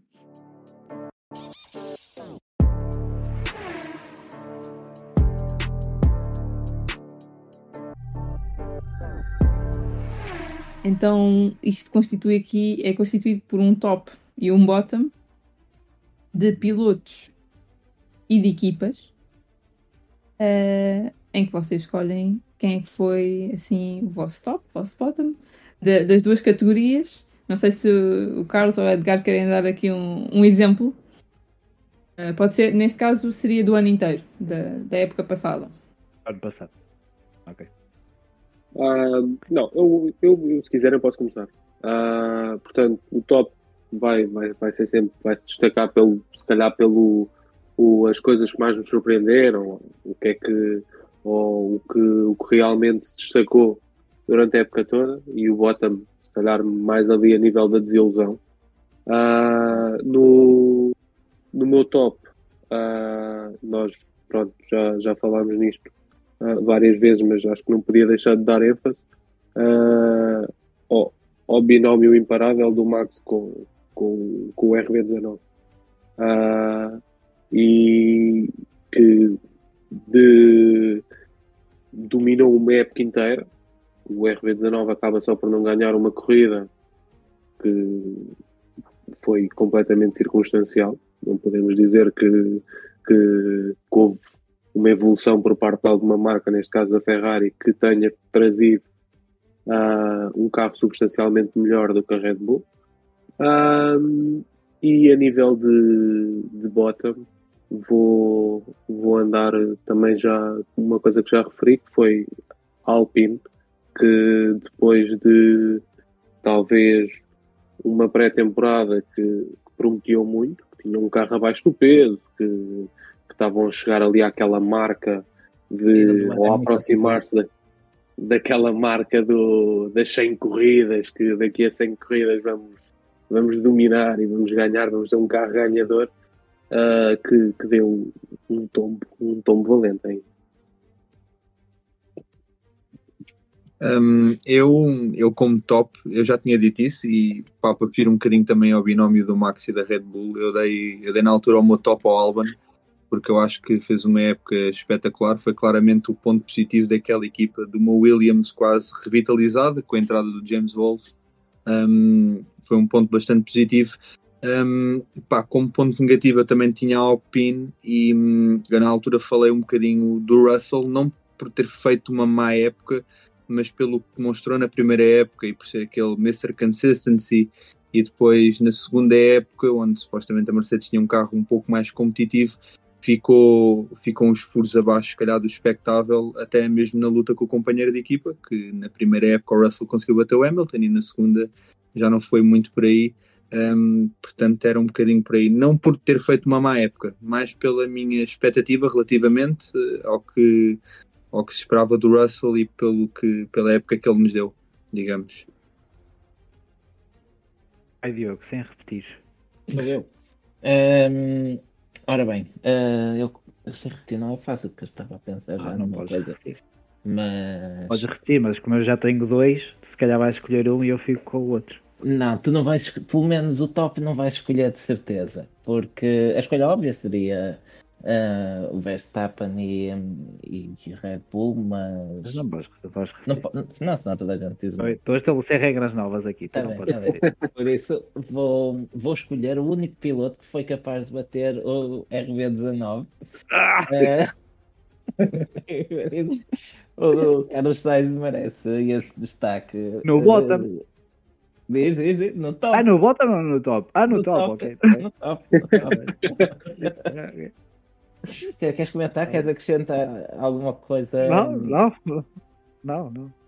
Ahm, pronto, e o meu bottom vai para a AS, que hum, simplesmente parece contente por participar e não ambicionar eh, nada mais. Eh, Nós estamos felizes por nos terem convidado e estarem, e estarem aqui.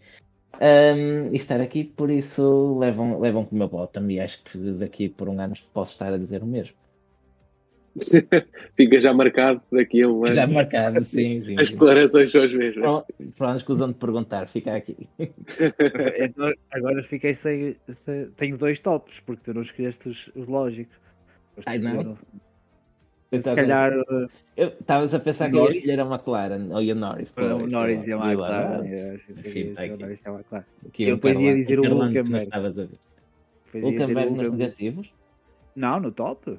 Ah, está bem, está a Ia ver. pôr o, o Hulkenberg no top e a Haas nos negativos, que era para tu veres como está aqui a coisa. Ahm, Não era, não, era, o Norris? o Norris no top e como bottom. Ai, como bottom. É que a época passada demorou 3 anos. Eu estou a tentar lembrar-me. Pensa que este ano é de 2 de março a 8 de dezembro. De 2024 ou estende? Para. para 2020. Começas o ano, ainda estás a devolver os outros presentes que as camisolas que vieram no número errado. Ah, e acabas o ano a comprar já os comprar que os alguém novos. vai, exato, os que alguém vai trocar depois. Ora bem, que é que- vou pôr como eh, bottom eh, Alfa Romeo, apesar de haver aqui um, umas circunstâncias especiais, porque obviamente a Alfa Romeo passou a ser um- uma equipa de transição para aquilo que temos agora, que nem- também não sei como é que se chama. Eh, e- É Sauber, Sauber também é o Sauber, Sauber. usar. Sauber. Sauber. acabou, acabou por ser uma equipa de transição Ficaram- para a Audi. Ficaram e há aqui uma. Exato. E há aqui uma, uma série de circunstâncias especiais, mas pelo menos em 2023 eles tinham começado bem, apesar de depois não, ter, não terem conseguido o, um, desenvolver o carro. eh, e acho que o Bottas também teve um bocadinho eh, influência na- em 2023 não terem tido uma época, uma época melhor, porque acho que continua a ser o, o melhor dos dois pilotos que eles lá têm. Mas, mas esteve Eh, muito mas- forte a nível inteiro. Deixou-se. Deixou-se. A, a nível de quê? De traseiro. De Ah, rápido. de traseiro, sim. E o Alfa Romeo, era- o Alfa Romeo era o que tinha o traseiro mais bonito também. Sim, sim, Eh, sim. Até fazer um calendário os dois, a posar. Sim. Olha, comprava fácil. Eh, mas sim, diria Alfa Romeo. Alfa Romeo por causa de, de não terem dado um passo nem em frente, nem, nem para trás, nem para o lado, nem sei muito bem. é Antes pelo contrário. aconteceu. Antes pelo contrário. Seria esse, o meu top e o meu bottom. Uhum, Muito bem.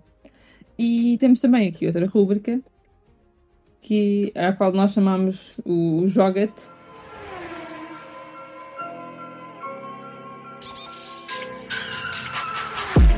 Joga-te!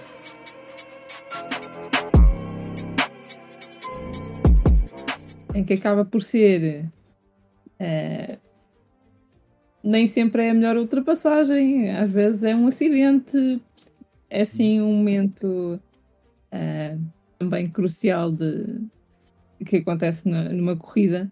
Um, Carlos Edgar, aí um exemplo. Ah, eu posso começar. O momento de joga caracteriza-se, tipo, não precisa de ser efetivamente aquela ultrapassagem, mas aquele momento de defesa é aquele momento que nos deixa de boca aberta, pronto, num grande prémio. Neste caso, ala- alargando para a temporada de 2023, eu já tinha dito isto, mas volto a dizer que foi o grande prémio de Miami, para mim, foi quando o Pérez sai da pole e o Max sai de nono, e que carimba, pá, basicamente, e carimba tipo, pá, aquela machadada em que o Max diz esquece, não vale a pena, por muito que tu tentes, não vale a pena, eu vou Foi quando o Max Verstappen destruiu o Sérgio Pérez em duas horas, né? em pouco menos de duas horas. Foi E quando o, o, o Pérez realmente o Pérez realmente acabou com as esperanças do título quando disse eu este ano quero ser campeão do mundo. Não, isso é, um, é um erro crasso quando se. Eu, entretanto, já li declarações do Pérez a dizer: "Epá, realmente Miami mexeu comigo. Não era bem isso que eu queria dizer. Hum, não sei se há alguém a- antes de mim a dizer, porque eu por acaso. já me Claro que há, tu interrompeste, interrompeste Ah, o Carlos. pronto. Não, não, não. Quando calado, meu. a minha vez, já, está bem. Lá. Não, Era mesmo, era mesmo isso, esse momento, essa corrida que marcou efetivamente o campeonato e depois o desenrolar, até mesmo o próprio estado anímico do Pérez foi para aí abaixo. Foi o Mónaco no ano, foi Miami no outro. Pronto, isto cada ano tem aqui, vai reduzindo o tempo que ele tem esperança para ser campeão. Para aí agora. 24. Para começar bem o ano. Assim não fica com falsas expectativas. Também não é. Ah, força, Diogo, não sei se, se querias continuar. Posso, posso. Pronto, olha, eu, te- eu- quando começaste a explicar de um momento semelhante, foi o meu favorito da época, também com o Max. E hum, se não, me, se não estou enganado, isto passou-se em Spa, que é quando ele tem a corrida ganha, tem 20 e tal segundos de avanço Esse para era o meu. Foi, por isso é que eu quis ir logo antes, que ia escolher isso. Hum, e decide parar contra a vontade da equipa para fazer a volta mais rápida, porque sim, porque pode, e dá-se ao luxo. Dá, eh, tem pouco mais que o tempo de uma pane de vantagem para, para o Leclerc, para eh, duas ou três voltas do fim, dá-se ao luxo de fazer uma volta de, de lançamento a carregar ostensivamente as baterias, vai a fazer zigue-zagues à frente do Leclerc para meter temperatura nos pneus. E vai-se e vai, e vai-se embora, faz a volta mais rápida e porque sim, que não precisava daquilo para nada. E arriscou uma vitória mais que garantida, porque sim, e eu gosto disso, e eu gosto desse espírito. Realmente ele estava a correr contra ele próprio, portanto tinha mais do que É, razões para fazer. É quando já completaste o jogo e estás a, fa- a fazer o Tina, não é? Estás a, a desbloquear eh, tudo. Eu acho, eu acho que nós nos, nos tops esquecemos de nos referir o GP e a paciência que ele tem para atuar o Max. É, é, é sim. Também é verdade. Também é verdade. Eu estava a ver se me lembrava de algum momento dele até. O Diogo roubou-me, agora fiquei em branco. Edgar, diz o teu. que eu não, eu, eu já agora queria pegar com, com, com o Diogo que falou, falou em Spa Ah, e, e vou usar um que, que ainda não usei e não sei porquê, mas este, este ano, este ano não, hoje ah, parece que acordei virado para para tentar eh, criticar um bocadinho a Alpine, mas o meu, o meu momento joga também foi em Spa e é quando na quinta-feira a Alpine despede o, o Otmar e é um joga de literalmente de Ah. sai daqui para fora e não sabemos o que é que andamos a fazer, mas pá, não te queremos aqui. Isso, a- Acho que a Alpine tem vários momentos desses. Tem, tem, bastante. Tem 32 CEOs ou uma coisa assim do género, 23 team principals e coisas assim. Deu pódio. Deu pódio, esse joga pá. O Gasly deu. Olha, estás a ver? Ah, quem está a rir agora? o Otmar não é de certeza. Pois, o outro não é. Bem visto, O bem Ot- visto. O Otmar foi apontado a Andretti, não sei se, ouviram falar nisso. Se calhar foi por isso que não os deixaram entrar. Foi logo para, para, poupar, trabalhar a Andretti. Exato. Se a Alpine não quis patrocinador, senão a tem com ele. Eu vou dar, eh, vou dar um momento, porque acho que é característico nós, nosso falar, eh, falar sobre isto. Eh, Eu não, sinceramente não me lembro qual foi o grande prémio, mas acho que até aconteceu mais que uma vez durante o ano. Que, eh, aqueles momentos em que nós estamos à espera que os carros venham para a pista, em- sobretudo em em qualificações, acho que aconteceu duas ou três vezes, porque está a chover e, e os carros vêm para a pista com intermédios à primeira oportunidade. Eu acho que esses têm sido os meus momentos preferidos, eh, porque fico muito bem sem perceber para que é que serve aquele pneu de banda azul. Eh, Eles andam a passear de um lado para o outro. Então eu acho que eu diria esse que seria o momento de joga-te. É o pneu de É. limpeza, só, só podem usar atrás É o, do é o pneu pista. apresentações. É o pneu das apresentações. É o pneu das apresentações. É, eu acho que é tão ridículo que é estarmos ali meia hora, uma hora à espera para começarmos uma qualificação porque está a chover e depois os carros vêm todos para a pista e olhas para os pneus, mas os carros vêm com pneus verdes, meu. Como é que é possível? Não, não estava a chover assim tanto, então. Não Pois, ser. calhar, já podíamos ter começado para aí há 20 minutos. Ah, já, devíamos, já devíamos ter começado isto antes. E pronto, acho que esse é um dos momentos mais engraçados da Fórmula 1 atual até. Estamos Nós à chegámos- espera para secar. Nós a perceber que era pá, quando eles saíam com pneus de full wet, ou era para limpar a pista, ou era uma outra expressão de dar uma bandeira vermelha à corrida. Pronto, uma das duas. E eles, eles, chegaram, eles chegaram a usar os pneus precisamente para limpar a pista. Quando foi, Uhum. eh, quando até eh, obrigaram toda a gente a sair de full wets, houve uma corrida qualquer em que eles obrigaram toda a gente a sair de, de full wets para andar voltinhas atrás do safety car e depois toda a gente parou para intermédios. Foi isso, pá.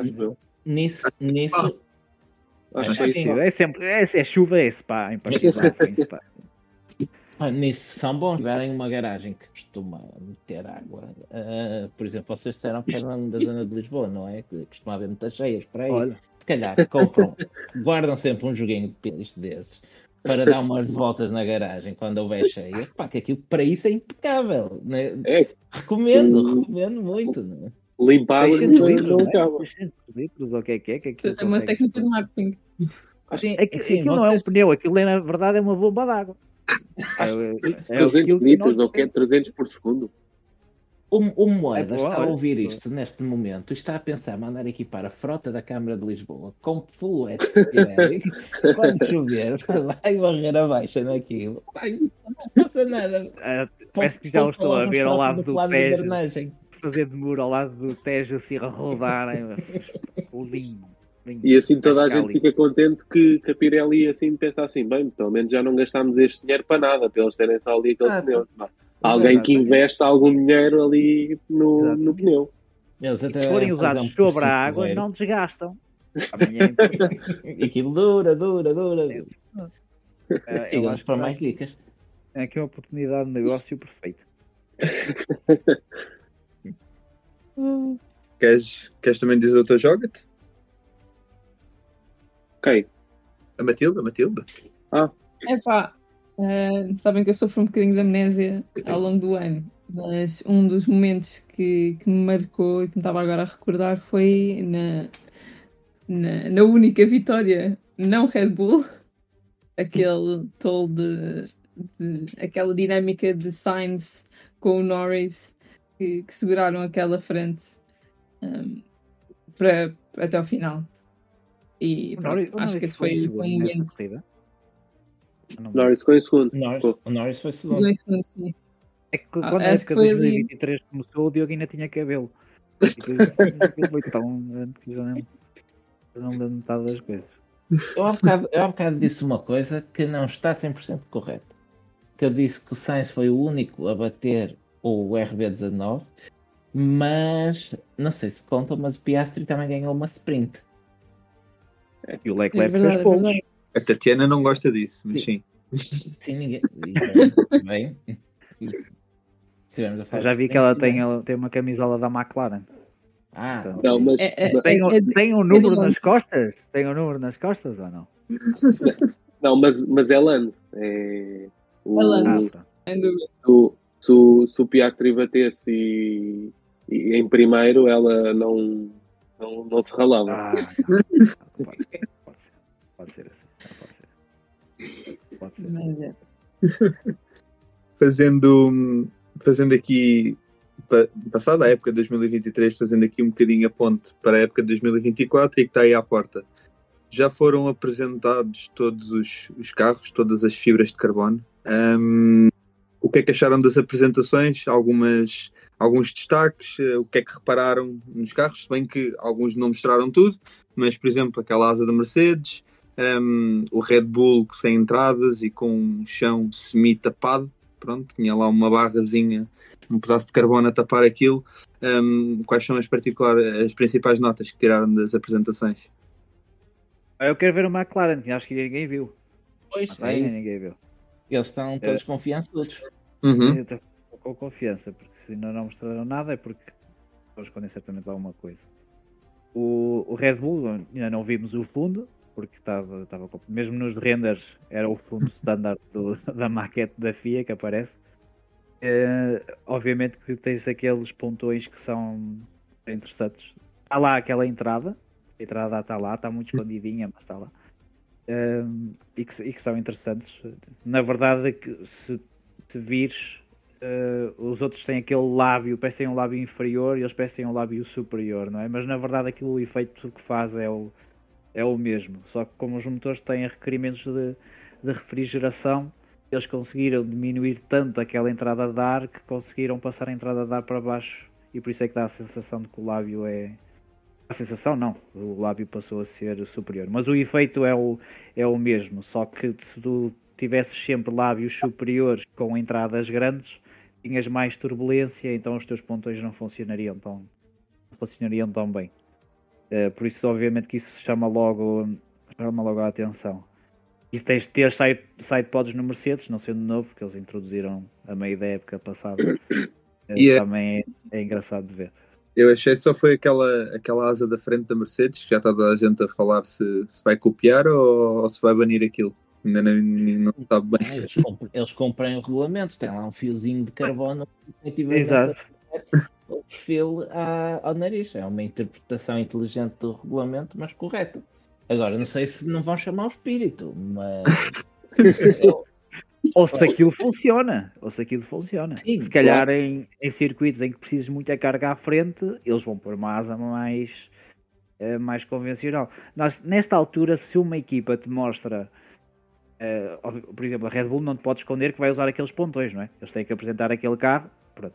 Mas se, há se uma equipa, sobretudo nas asas que têm mais interações durante os anos, se te mostram uma coisa que é assim muito fora da caixa, muito possivelmente se há ali um ganho, à partida não será muito não será muito significativo. E é uma coisa que é fácil de, de- de copiar, é veres o perfil e fazes uns testes no teu programa CFD e se vês o que é que o que é que sai, o que é que sai dali. Ahm, Eles parecem muito convencidos aquilo, para se darem ao, ao trabalho de rever aquela, aquela asa ilegal para a tornar legal, mantendo o conceito. isso sim, isso sim. Eles devem estar muito confiançudos no que vai sair dali. Mas acho que o ponto mais interessante da Mercedes terá sido ao terem no chassi novo, porque têm a, a suspensão, eh, mudaram a, a geometria na suspensão traseira. Acho que isso teria sido um dos principais problemas, porque eles não estavam a conseguir otimizar os, os túneis de Venturi e, portanto, não tinham tanta. Não conseguiam gerar tanta carga sem andar ali aos saltos, E basicamente. a, sex- a- a suspensão traseira que sempre foi um dos pontos fortes e uma das áreas mais trabalhadas nos Mercedes pré-Venturi. Exatamente. Eram até dos únicos carros que não tinham, não tinham o rake. Os Red Bulls, por exemplo, pareciam que a Sim, parte sim. de trás eram suspensões de um todo terreno. Aqueles carros estavam tão elevados aquilo, inclinados, é verdade. aquilo até metia medo. E depois, quando lhes cortaram os fundos aos Mercedes, eles viram-se aflitos para recuperar. Exatamente, Para a era, ia carga. aí. Tanto que quando foram cortar foi, Exato. um estratégico, não foi? Pois. Eh, e, e depois eh, é engraçado, também é na, na Red Bull, é engraçado ver os componentes do Mercedes do ano passado e do Ferrari. Não deixa de ser, eh, não deixa de ser curioso. Eles têm um, um Sabes, S sabes que eu vi, sabes que eu vi teorias que eles estavam a usar um capô semelhante ao, ao de Mercedes Só para- para só picar. fazer pirraça. Só Só fazer pirraça. pirraça, exatamente. Olha que isso funciona afinal, olha lá. Exato, Ao olha, anti dos sidepods. Vai anti dos sidepods. Eu lembro-me perfeitamente de quando o W14 saiu e deu aquelas voltas em Silverstone. O Edgar comentou comigo que aquela parte de cima parecia um canhões e ele isso parece um foguete. O Russell também pensou isso. O Russell Também é um pensou. célebre. O Russell estava extremamente convencido que, Ah. que, que ia ser, que ia ser muito mais rápido que os outros. Aquilo, Mas eu, eu lembro-me de ver quando a Mercedes apresentou o carro sem os, os sidepods, a primeira coisa que eu pensei foi parece uma chaleira, mas isto é horrível.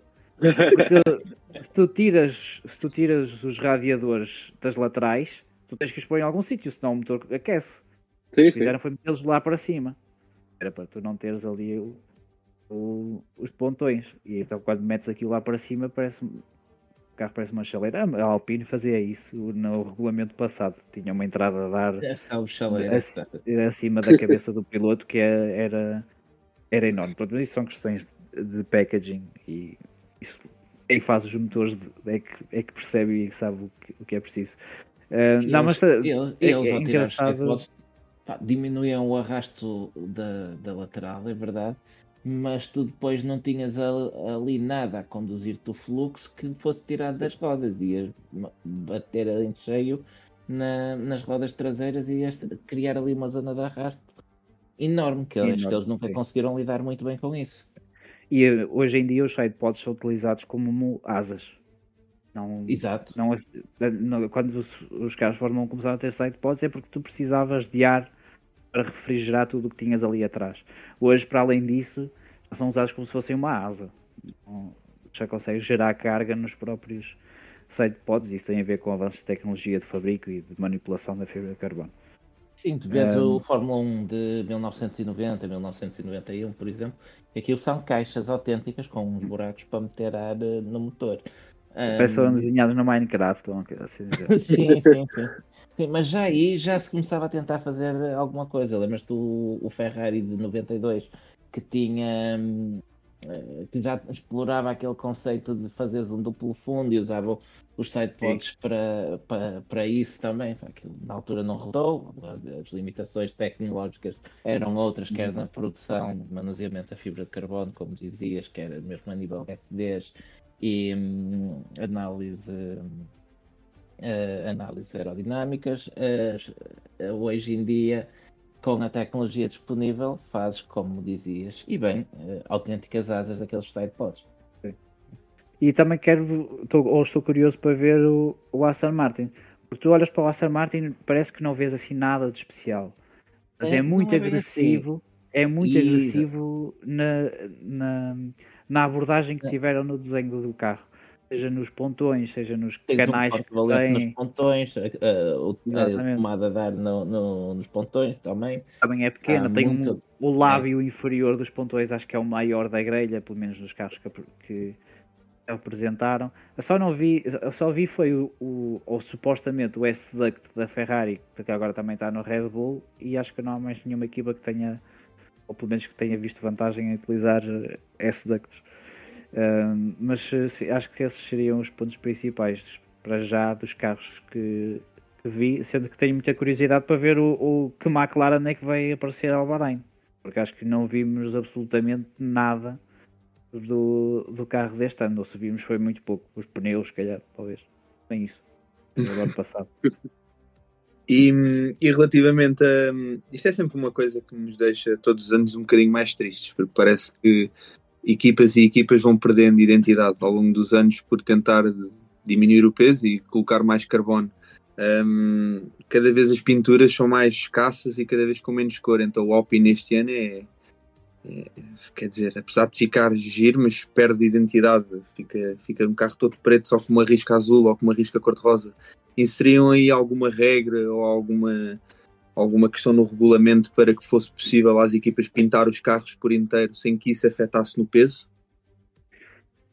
A única coisa que tu podes fazer é aumentar o peso mínimo e, e, e declarares que pelo menos a quantidade X tem que ser para tinta. Uh, nós, nós sendo engenheiros, vamos te dizer que não. E eu prefiro, Não, se calhar, ver um carro em carbono, Não, sei se o eu, eu, concorda quero, ou não. eu quero pinturas como deve ser. Mas no- E- e no caso específico da Alpine, desde que deixaram de ser amarelos, perderam totalmente o meu respeito. Por isso, para mim, Sim, Até podia é ser válido. todo em carbono só com autoclanos, que eu não quero saber. É o Def Isso é, um, é? isso, é, isso é um ponto válido, mas um carro de corrida deve ser pintado. Tem que ser pintado. Sim, isso é... Está bem. Não, daqui a Tá pouco bem, estás a falar de Mercedes dos anos 30 e tira a tinta para, para ser mais. Chamam-se flechas de prata precisamente porque não tinham tinta Está nenhuma. bem, mas os anos 30 foram há 100 anos. Já? Não. Já quase, já, já faz quase 100 anos. Parece que não foi ontem, mas. ah, Já, eu mas não me lembro, está- eu não me lembro de estar em Le Mans e a ver. Onde estavas no crash da bolsa de 1929? Exato. Anda aparecendo no. Twitter as primeiras notícias. Eh, não. Mas. Eu concordo, concordo na questão de que eh, fica mais bonito tu veres uma corrida e, de facto consegues distinguir os carros. Acho que obviamente eh, e acho que isso é necessário. Acho que isso é necessário. tu daqui a uns anos vais comprar, queres fazer uma coleção de miniaturas, compras um, porque são todos iguais, é tudo preto. e mudas o autocolante da frente.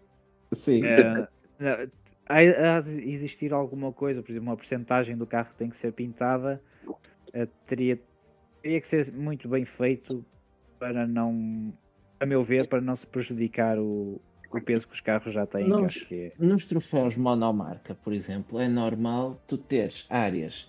Tudo bem que os carros são todos iguais, mas consegues ter um desenho genérico base. Tu consegues ter áreas hum, definidas pelo regulamento que tem que receber ou um patrocinador X, tem que ter o autocolante destas dimensões ali. E a FIA pode perfeitamente, sob o, sob o pretexto do, do valor da disciplina e do espetáculo, da mesma maneira que obriga as equipas a terem números visíveis, diz que os carros têm que ser reconhecíveis e por isso cada equipa tem que ter pelo menos a secção X, Y e Z completamente pintadas e, e gostam.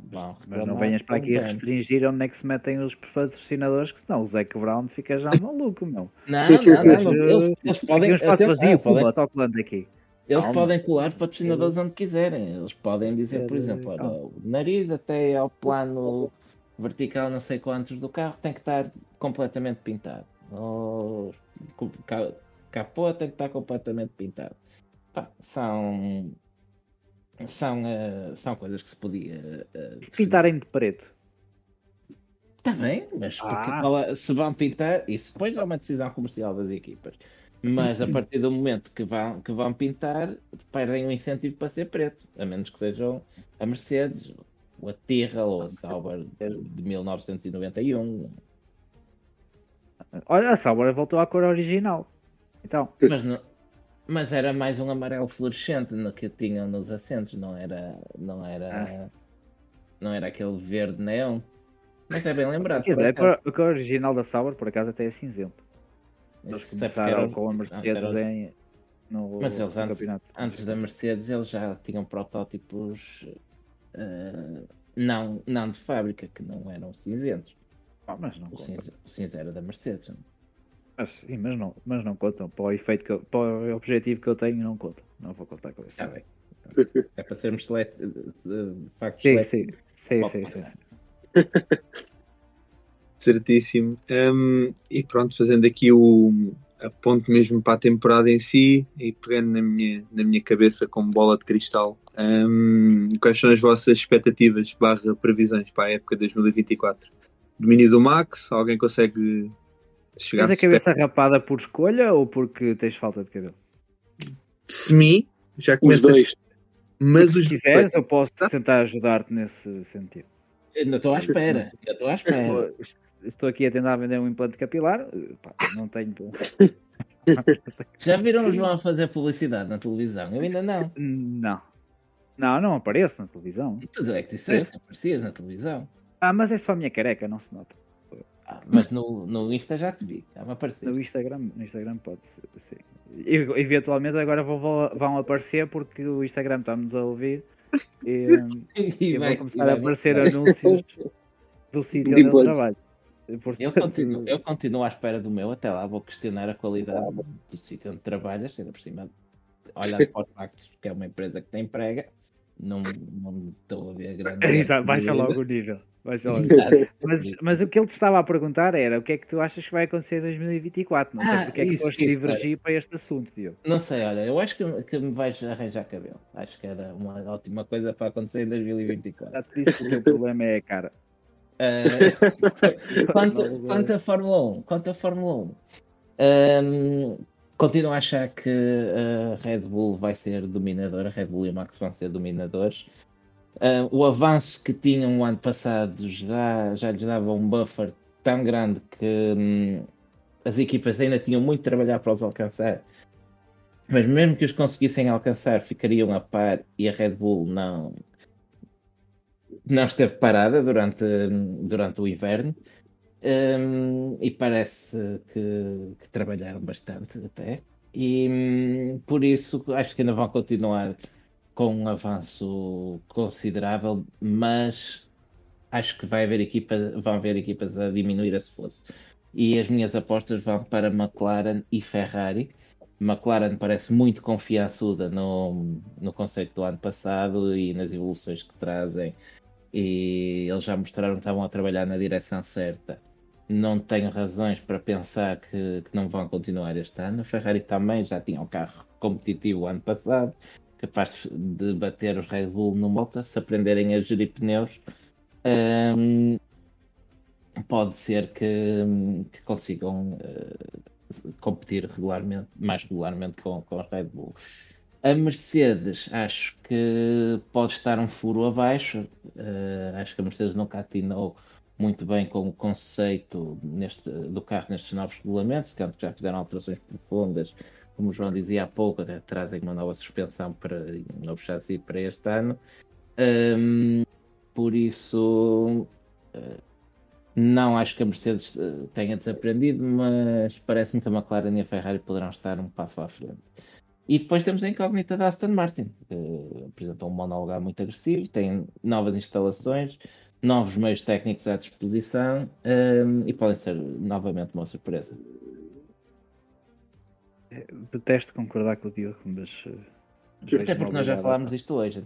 Já falámos isto hoje. já falámos isto hoje, sim. Um, eu até vou arriscar e dizer o top 3 dos construtores. Na loucura.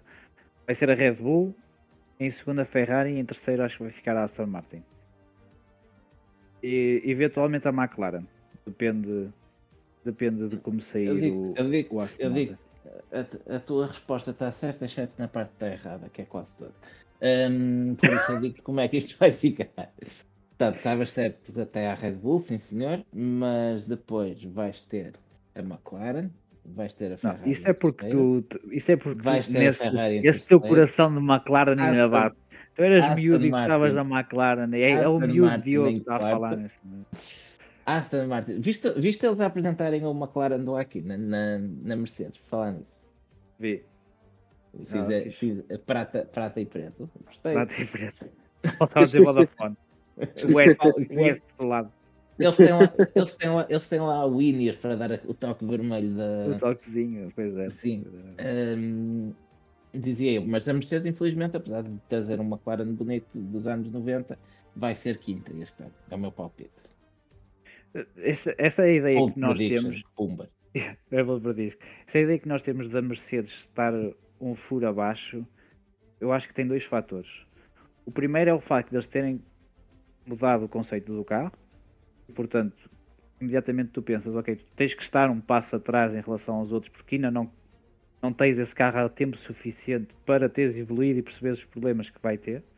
E o segundo é o facto de teres um piloto que se sentou nesse carro e, no dia a seguir telefonou à Ferrari a dizer como é que é malta, vocês têm um lugar para mim?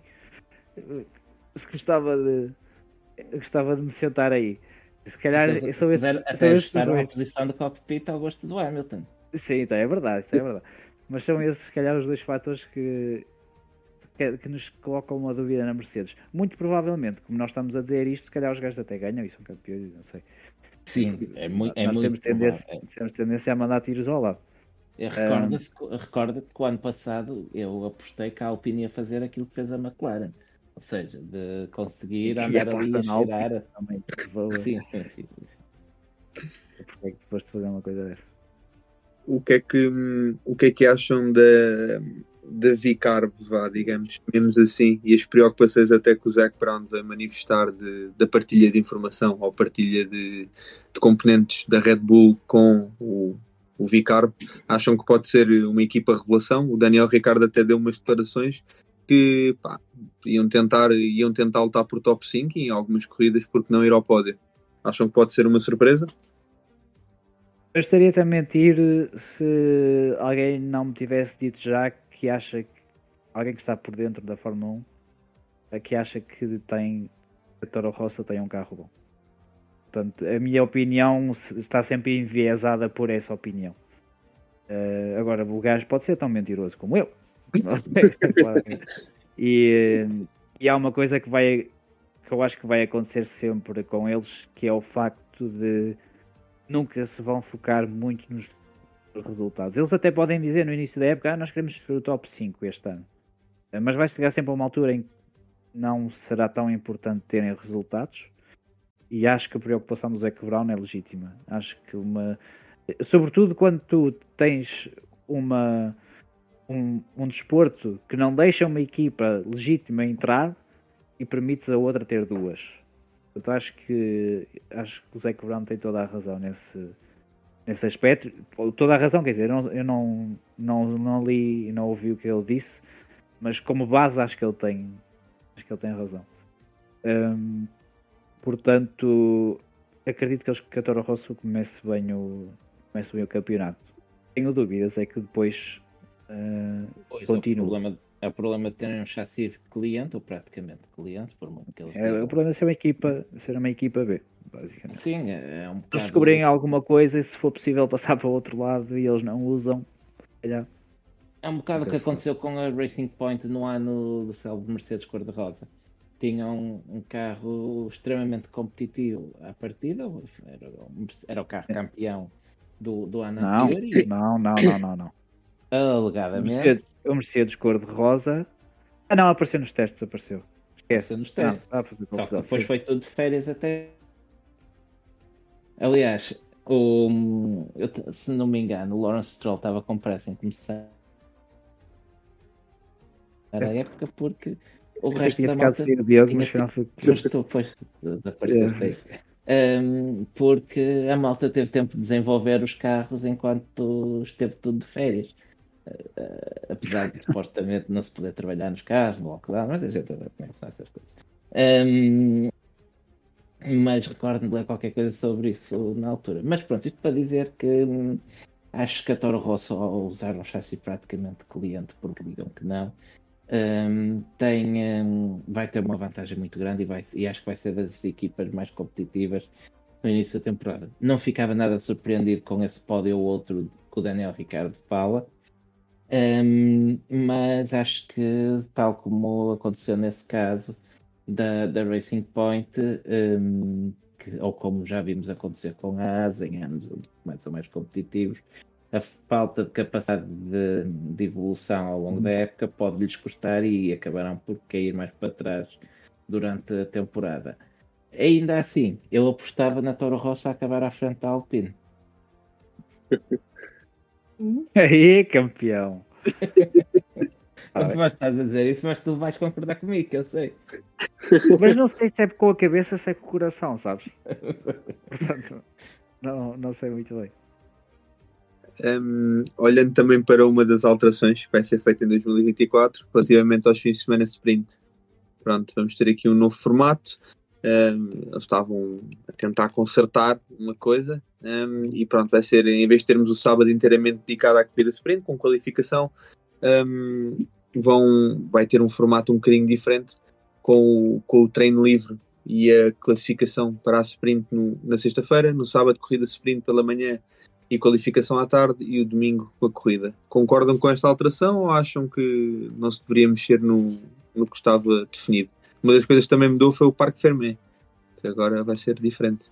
Será apenas depois da, da qualificação para a corrida principal. Eu até meti a qualificação para a sprint e a corrida à sexta, e depois ia fazer treinos livres, qualificação e corrida. não mexia bem nisso. Misturar um bocadinho as coisas. Já estou em paz comigo mesmo, façam as alterações que quiserem às sprints, eu acho que nunca vou achar muita piada aquilo, portanto. A não ser que é, é uma pré-corrida para sabermos o que vai acontecer no dia a seguir, na melhor das hipóteses.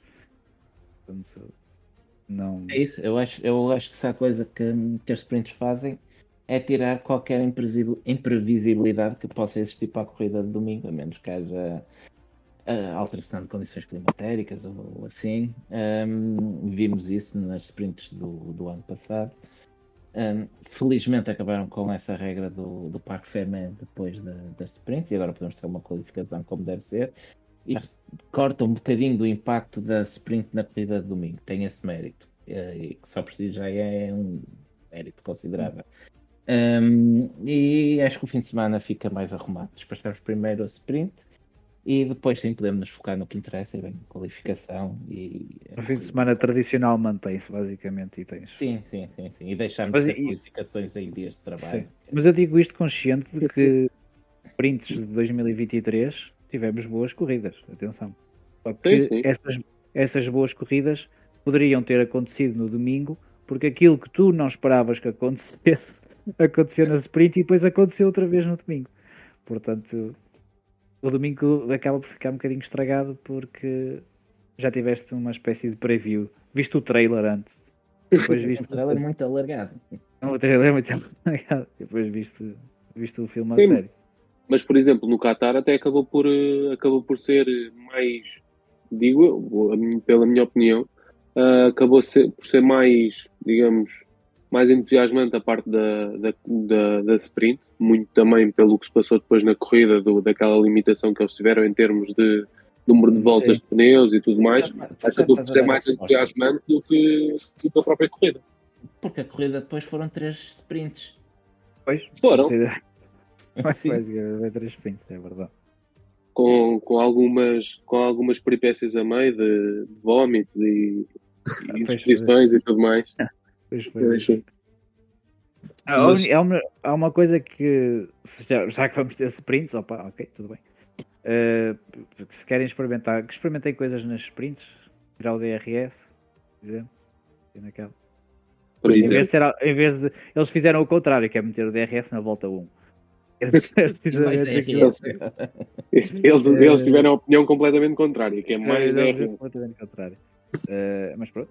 Eh, Mas isso são embirrações, eh, são embirrações nossas que, que acho que temos que aprender a viver com elas, porque acho que já veio para, para ficar. Acho que já não vamos ter Fórmula 1 sem DRS.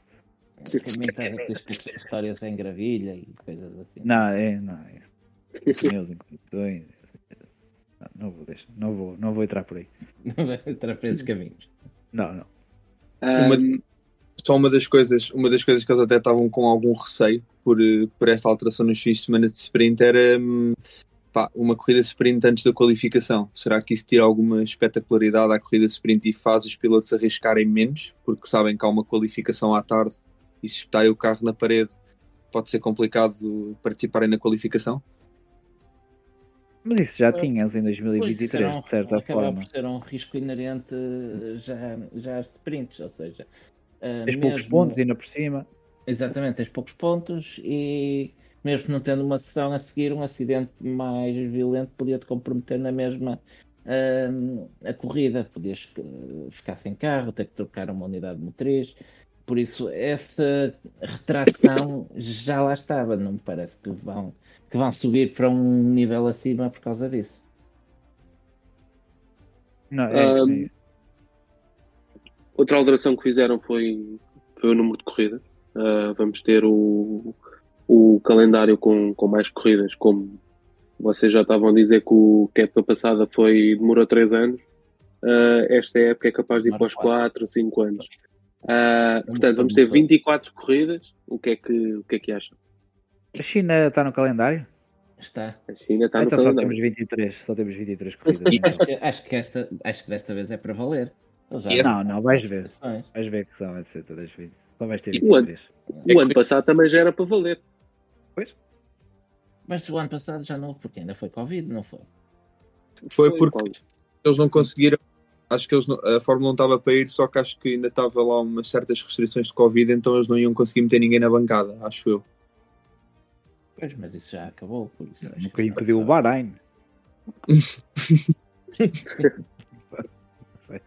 Eh, eh, 20 eu sempre disse que 24 para, para cima de 20 corridas acho muito. Para cima de 17, 18 já acho muito, para ser sincero. Para mim, Portanto, 20 era o limite e já era uma um limite temporada. longa. máximo 20. Porque na verdade tu tens 30, não é? Porque tens Sim, seis sim. sprints. Está só Eh, 50% mais. Não sei se é o peso da idade que já não me permite aguentar uma época destas. Eh, se- eh, não sei. Eh, Acho que o Diogo hoje. Nós hoje falamos com, com, com um jornal, não foi? Jornal Sim, universitário, não foi? Exatamente. E o Diogo dizia que tira um bocadinho de, da sensação de ser especial. Eh, E eu concordo, até porque as- eh, os circuitos que acrescentam não trazem nada de novo. Bom, ok, uma marina que sem água, ok, é novo, nunca tinha visto. Bom, tenho que admitir. Aí tenho, dou-lhes dou-lhes essa. Ah, mas pronto, trazem circuitos que não têm, têm assim nenhum ponto de grande. queria- circuitos novos, eu, eu queria, queria só dizer uma coisa. Eh, concordo genericamente contigo, mas eu gostei de Las Vegas. Só queria deixar isso aqui. Porquê? Gostei, gostei do circuito, gostei do cenário, que é uma das coisas que, que se critica muito nestes novos eh, circuitos citadinos, que tu acabas por ver basicamente um fundo de betão e redes que é igual em todo lado, mas acho que em Las Vegas conseguiram dar um, As redes eram um mais enquadra- bonitas. As redes eram bonitas e vias Claro. casinos, vinhas a, vinhas a esfera, vias. Estavas tinha- o tinha Ah, a esfera exatamente. quando teve amarela. Pronto, a esfera A quando teve amarela. teve bonito. ficava bonito. E achei, a, achei a pista até bastante entretida, porque hum, era, basta- era bastante larga, tinha zonas de pontos de ultrapassagem, era rápida. Long Beach da Wish. Era Long Beach um do- bocado, um bocado Long Beach da, da Wish, mas achei muito mais, in- infinitamente mais interessante que, que Miami, ou até que muito mais, achei mais seguro que, que Jeddah, que não tem aquelas secções de curvas cegas com um muro de um lado e do outro, que não sei como é que, com tantas preocupações de segurança, não sei como é que passa. Ahm, Não sabes? sei, sei, sei, sei, tu sabes.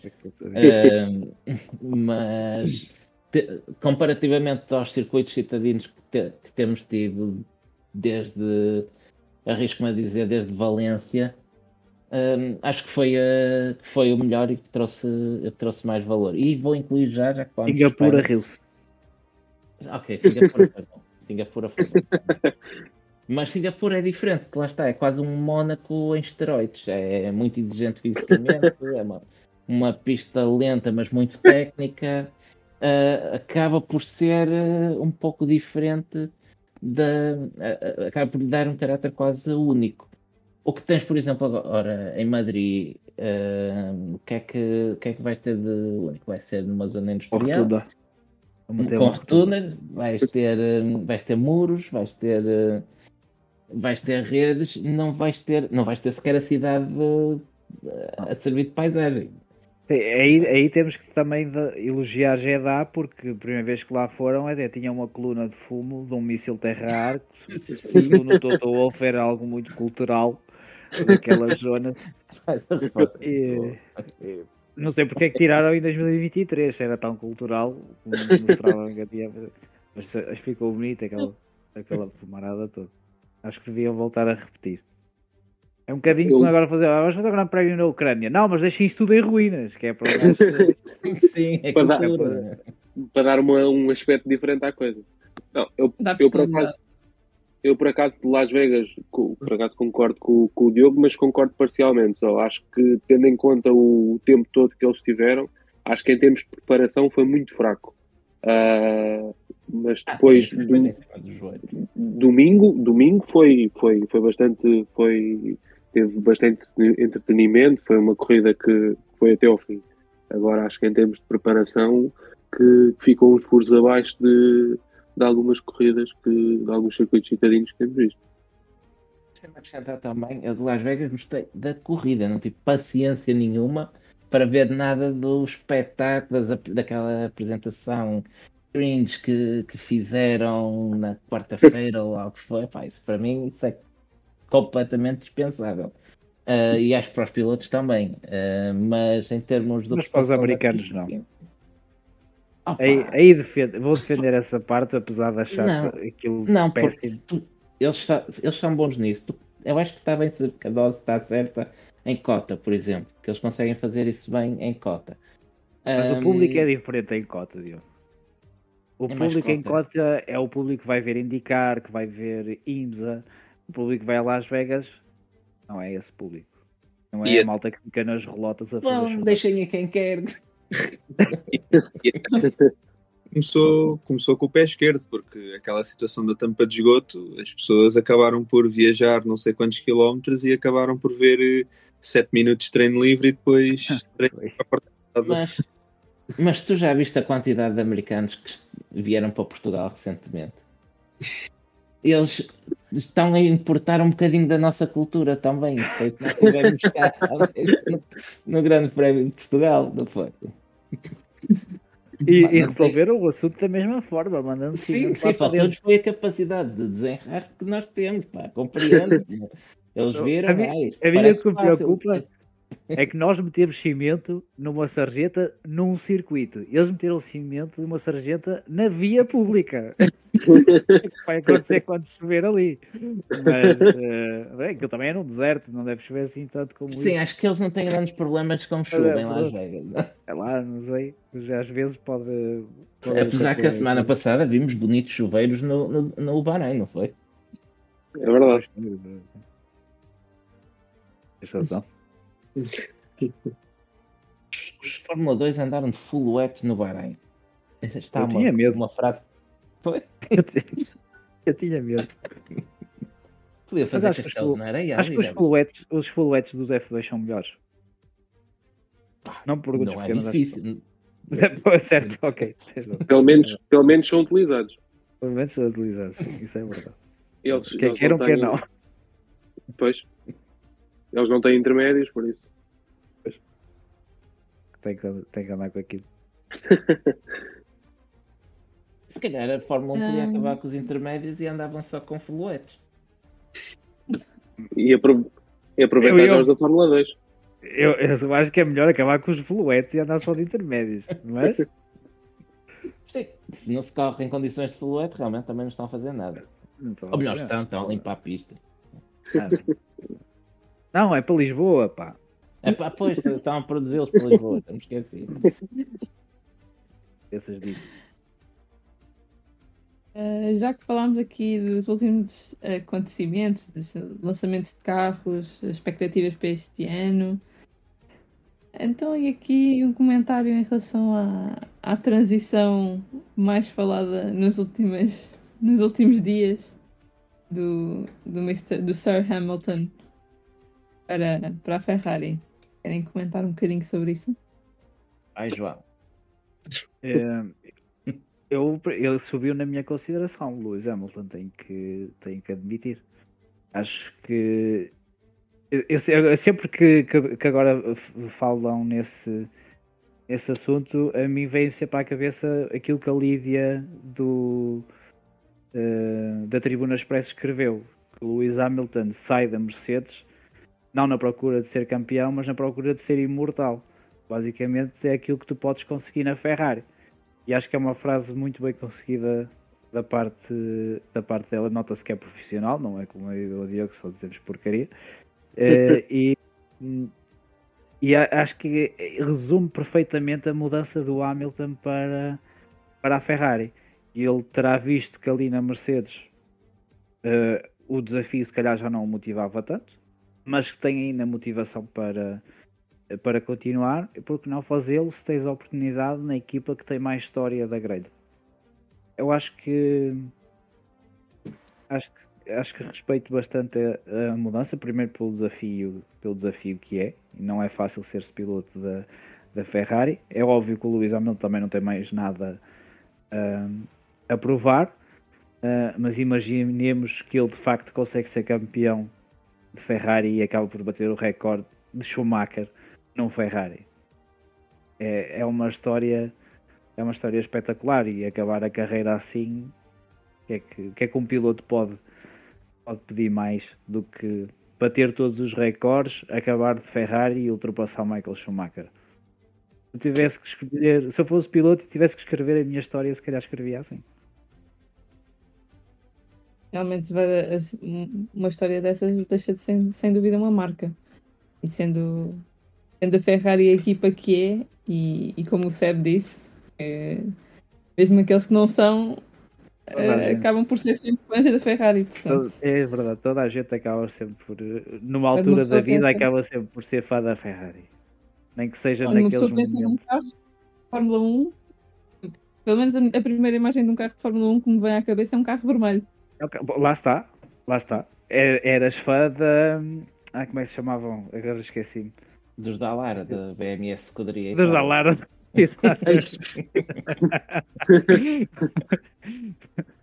eu lembro- eu lembrei-me dos Coloni, mas os Coloni não eram vermelhos. Não sei porquê. Não, a colónia era amarelo. Eram amarelos. tinha. não eram. De Modena. Como a Ferrari também quer ser amarela, já viste? Ah, mais um ponto, mais um ponto a favor do Hamilton. Os gajos metiram lá duas linhas amarelas. Aquilo tem tudo para correr bem. Aquilo dá 20 Sim, cavalos aliás, a aliás mais. para, mim, a- para, mim a maior, para mim a maior downgrade do Mercedes deste ano é que o Mercedes do Hamilton tinha amarelo o ano passado e deixou de ter. Ahm, Este ano não tem amarelo? Não tem amarelo no Mercedes. O número não é amarelo agora. Não, não, não, não. Eles meteram na parte preta, meteram um número preto e preto. Na parte cinzenta tem um número cinzento e fundo cinzento. Pá, espetacular para ler ao longe. Ahm, mas quanto, quanto à ida do, do Hamilton para a Ferreira, primeiro tenho que dar aqui mérito ao, ao Leite, porque há muito, há anos que ele diz isto, que faltava ao Hamilton e que era isso e que gostava de o ver acabar a, a carreira na Ferrari e parece que o senhor fez-lhe hum, a vontade. Hum, Falei com ele aqui há 15 dias. Sim, tiveste a tomar um café e, e o Luís contou. Só com panado Um, e um chá. Eu, hum, eu gosto muito da perspectiva romântica, até porque eu sou um romântico da, da Fórmula 1. Ah, ok. Tá Da, certo. mas, da, Fórmula 1. Mas eh, eu acho que isto foi simplesmente uma questão de dinheiro. Hum, Ei, eu não estragues isto, Diogo. Cortem isso. Então, só porque estás a dizer que só porque a Ferrari lhe lhe Ah, pagar ah, 400 É, milhões de ele não euros para apoiar as causas dele e a Mercedes pagava, que isso não é motivo suficiente para mudar. Não, isso ele não precisa disso. Pá. Ele já tinha um Ferrari lá Ferrari, meu. Ele queria experimentar o verdadeiro. Sim, eu também, eu também, Ah, não. eu também não preciso, não preciso, felizmente não preciso que me paguem o café, mas se eu tomar café à pala à tua casa é melhor. É o meu café é melhor que o teu. Não, Não é- não, é primeiro que bom. ponho a trabalhar, tu demoras três semanas para tirar um café. E é giro. É um café bom. É um café É. bom. do café, mérito do café em si. Mas Ah, eh, claro. depois ele aparece à minha frente sem eu ter que fazer nada. Não que na minha máquina tenha que fazer muito mais do que isso, mas é sempre um ponto positivo. Eh, e depois gasto do teu café, que também é um ponto ainda, ainda mais a favor. Ahm, isto, isto para dizer que já me perdi. Ah, estava a falar da saída da Hamilton. Pronto. Ignorando ahm, este lado mais frio dos números, ah, acho que é das coisas mais Acho que interessantes. também que vai receber nada, Diogo. Oh, Sim, vai com, vai à bola. não, não, pá. tu estás a ver mal. Pro na bono. Mercedes, na Mercedes é que ele corria pro bono. Agora, agora não. Hum, acho que é das coisas mais interessantes que aconteceram na Fórmula 1 no- nos últimos anos. Hum, e até tenho pena que o Hamilton tenha, tenha dito sair da Mercedes numa, numa altura já tão avançada da carreira. Já fomos comentando isto ao longo dos anos, que hum, era um, um bom desafio para quem já ganhou tudo e já não tem mais nada a provar, como é o caso do Hamilton. Hum, tentar sair da, da, da Mercedes, onde ele fez toda a carreira. Mercedes- o Hamilton, primeiro na McLaren, depois na equipa da Farca, mas toda a carreira dele correu com Mercedes. Hum, e hum, era uma mudança hum, é, é para, algo, para algo diferente, claro. Uh, é tão, se calhar tão imprevisível agora como foi quando, quando deixou a McLaren para ir para, para a Mercedes.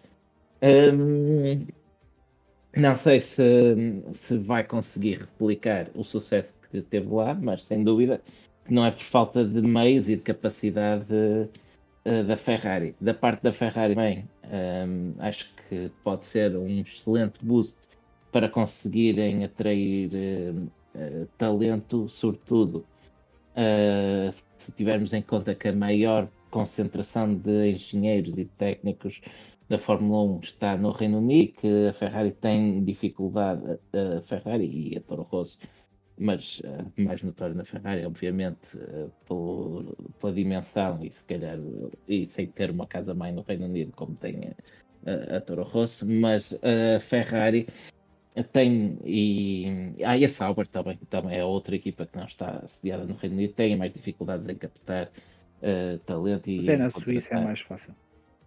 Uh, sim, um, porque a maior parte está sediada em Inglaterra. É lá que estão sete das, equipa, das 10 equipas um, e é lá que abundam, um, que abunda o pessoal técnico. E por os isso eu acho que. também? po- Os cursos Sim, sim. universitários. Sim, sim, sim, sim. O- tá tudo muito baseado no Reino Unido. E ires trabalhar para a equipa do Hamilton, eu acho que pode ser um excelente incentivo para um engenheiro inglês. Bem, Calma lá, que Um, está aqui algum tifósio. Eu até, eu até coloco aqui um bocadinho mais, eh, além da perspectiva de corrida, também já o Hamilton a pensar um bocadinho hum, no final de carreira, sabendo a ligação que ele tem à moda e Itália, pronto, mas também penso que em termos de desafios sociais, sabendo o histórico que Itália tem em termos de, mesmo no, no desporto em geral, de racismo e etc., pode ser, pode ser um desafio ao nível pessoal bastante, bastante complicado de ultrapassar, se bem que sendo piloto de Ferrari ganha ali outro estatuto perante o povo italiano, vá, digamos. Hamilton, se ganhar pela Ferrari, sobe ao estatuto de Deus, pelo menos em Uhum. Maranello. Não tenho dúvida absolutamente nenhum. E se com, com isso vierem outros, eh, outros eh, acréscimos, digamos assim, ou mesmo a nível da, da sociedade, tanto melhor. Mas alguém quer acrescentar alguma coisa? Acho que da, da minha parte é isso. Agora, eu até eu sugeri uma coisa, era fazerem a troca já este ano para não estarmos aqui um ano à espera que aconteça. A troca que aí metias o Sainz na Mercedes? Para, des- por contrato de um ano, enquanto escolhiam quem é que ia para lá, porque sabemos que o Sainz não vai Troca por para a concorrente da empresa onde trabalha o pai, mas se calhar eh, um contrato de um ano enquanto a Mercedes pensa no que vai fazer no futuro, até podia ser uma opção, Mercedes não é? não quer o Sainz. Prefere o Hamilton a meio gacho. Eh, eh, Corriam o risco de ele chegar lá e bater o Russell. O Sainz. Sim, sim. Não sei. Não me admirava que o Russell este ano ficasse à frente do Hamilton. Eventualmente o Hamilton vai Ah, começar a ser excluído. Com certeza os updates De- vão começar para vir primeiro para o Russell. Ou As decisões de equipa o. Russell, Exatamente, vai ser. reuniões vai deixa de. É compreensível, não é? Claro, claro que sim. Tem algum tipo de partilhas e tudo mais, até acaba por, se calhar, por ficar de facto. Isso sim, isso vai acabar. Ainda que não sei o que é que a Ferrari quer do carro da Mercedes e o que é que a Mercedes quer do carro da Ferrari. Acho que eles preferiam do carro da Red Bull, mas talvez alguém vá buscar o Pérez, não sei. Se calhar, olha, para a Mercedes, que, tem, que agora fica com o lugar vago.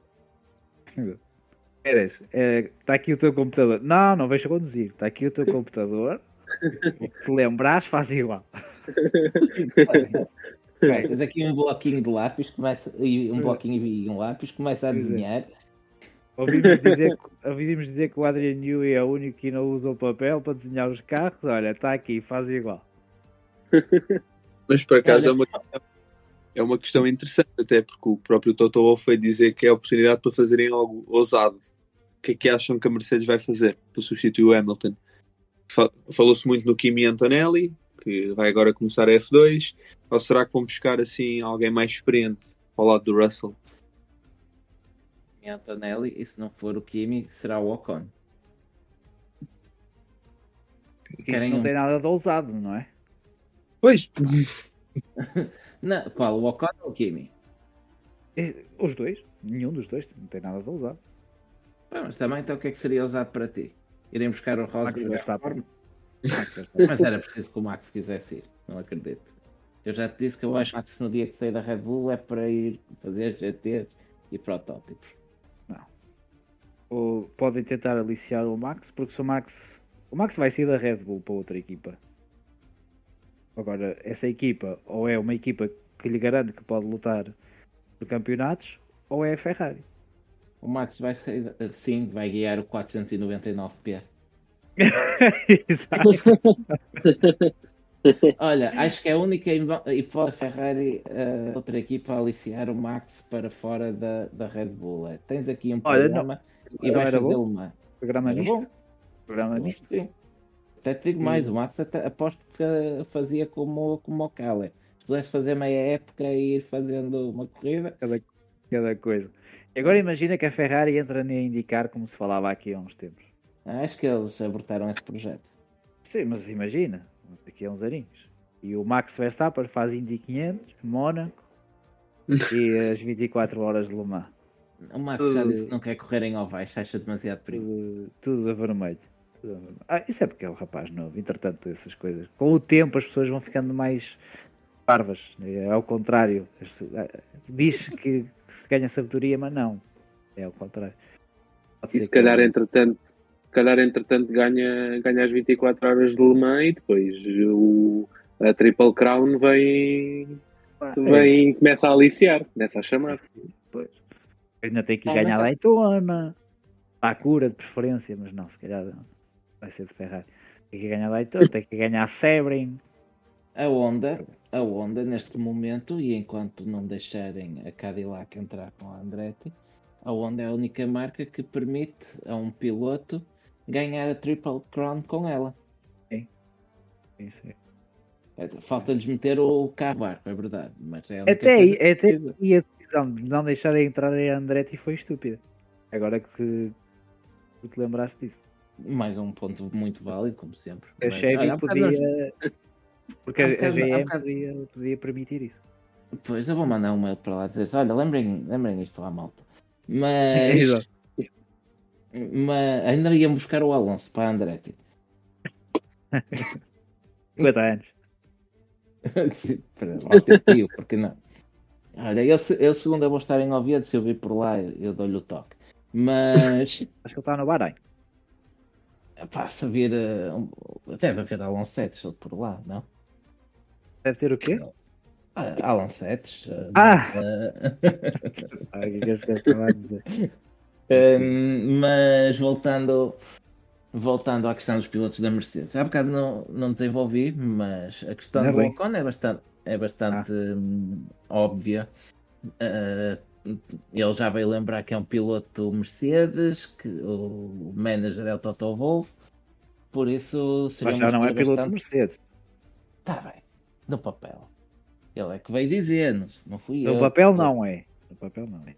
Na prática basta uma chamada do Toto. Na prática vai só achar tudo. sim. Pronto.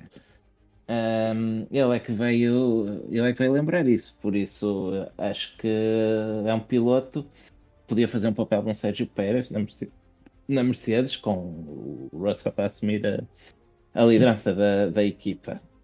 Por outro lado, o Kimi é claramente uma aposta de futuro da, da Mercedes, tanto que ele vai, se não me engano, ele vai saltar a Fórmula 3 e vai fazer já a Fórmula 2 este ano, não é? Sim, sim. Mas temos que lhe chamar Antonelli, por favor, porque se enquanto chamamos Kimi não é o Kimi que eu penso. Kimi é no- Exato.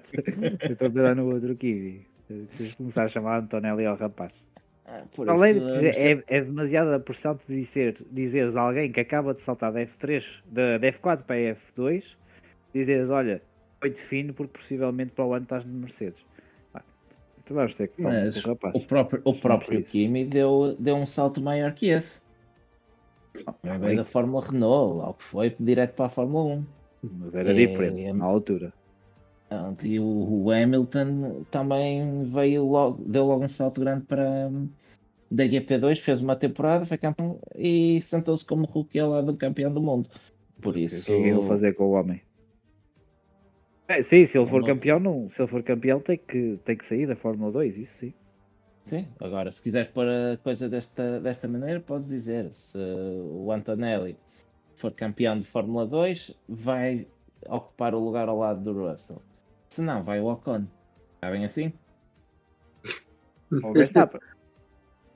Não vai, não vai acontecer. Isto é, sou eu a tirar ao ar completamente. É, se eles dizem que querem tentar algo ousado, para mim a única coisa ousada que se pode fazer neste momento é essa. Vejo. E, e, fa- e Norris tentarem máximo, uma, e tentarem fazer uma troca com a Ferrari. Leclerc?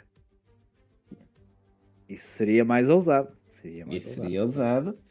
E Leclerc podia, já que é para deixar de ter o estatuto de primeiro piloto ou de líder incontestado, ao menos. Quem é que metias ao ia- lado do Hamilton nesse caso?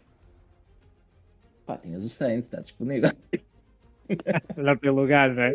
Ok. Tem lugar. Ah, deve haver algum piloto nas escolas da Ferrari que. Maria Germano Neto. Não sei se já tinha idade na altura. Não tem idade, não tem idade. Não Nem pontos na licença. Mas. Ah, re- Podiam ir repescar. Não, o Ellert já, já não quer voltar para a Fórmula 1 também.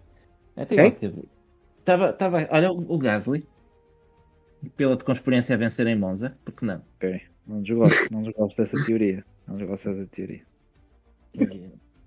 Há uns meses falava-se do Albon. Albon na Mercedes. Era. Não era mal. Não, Albon na Ferrari. Albon na Ferrari. Para completar essa tua ideia, Diogo. Qual a minha Já. ideia?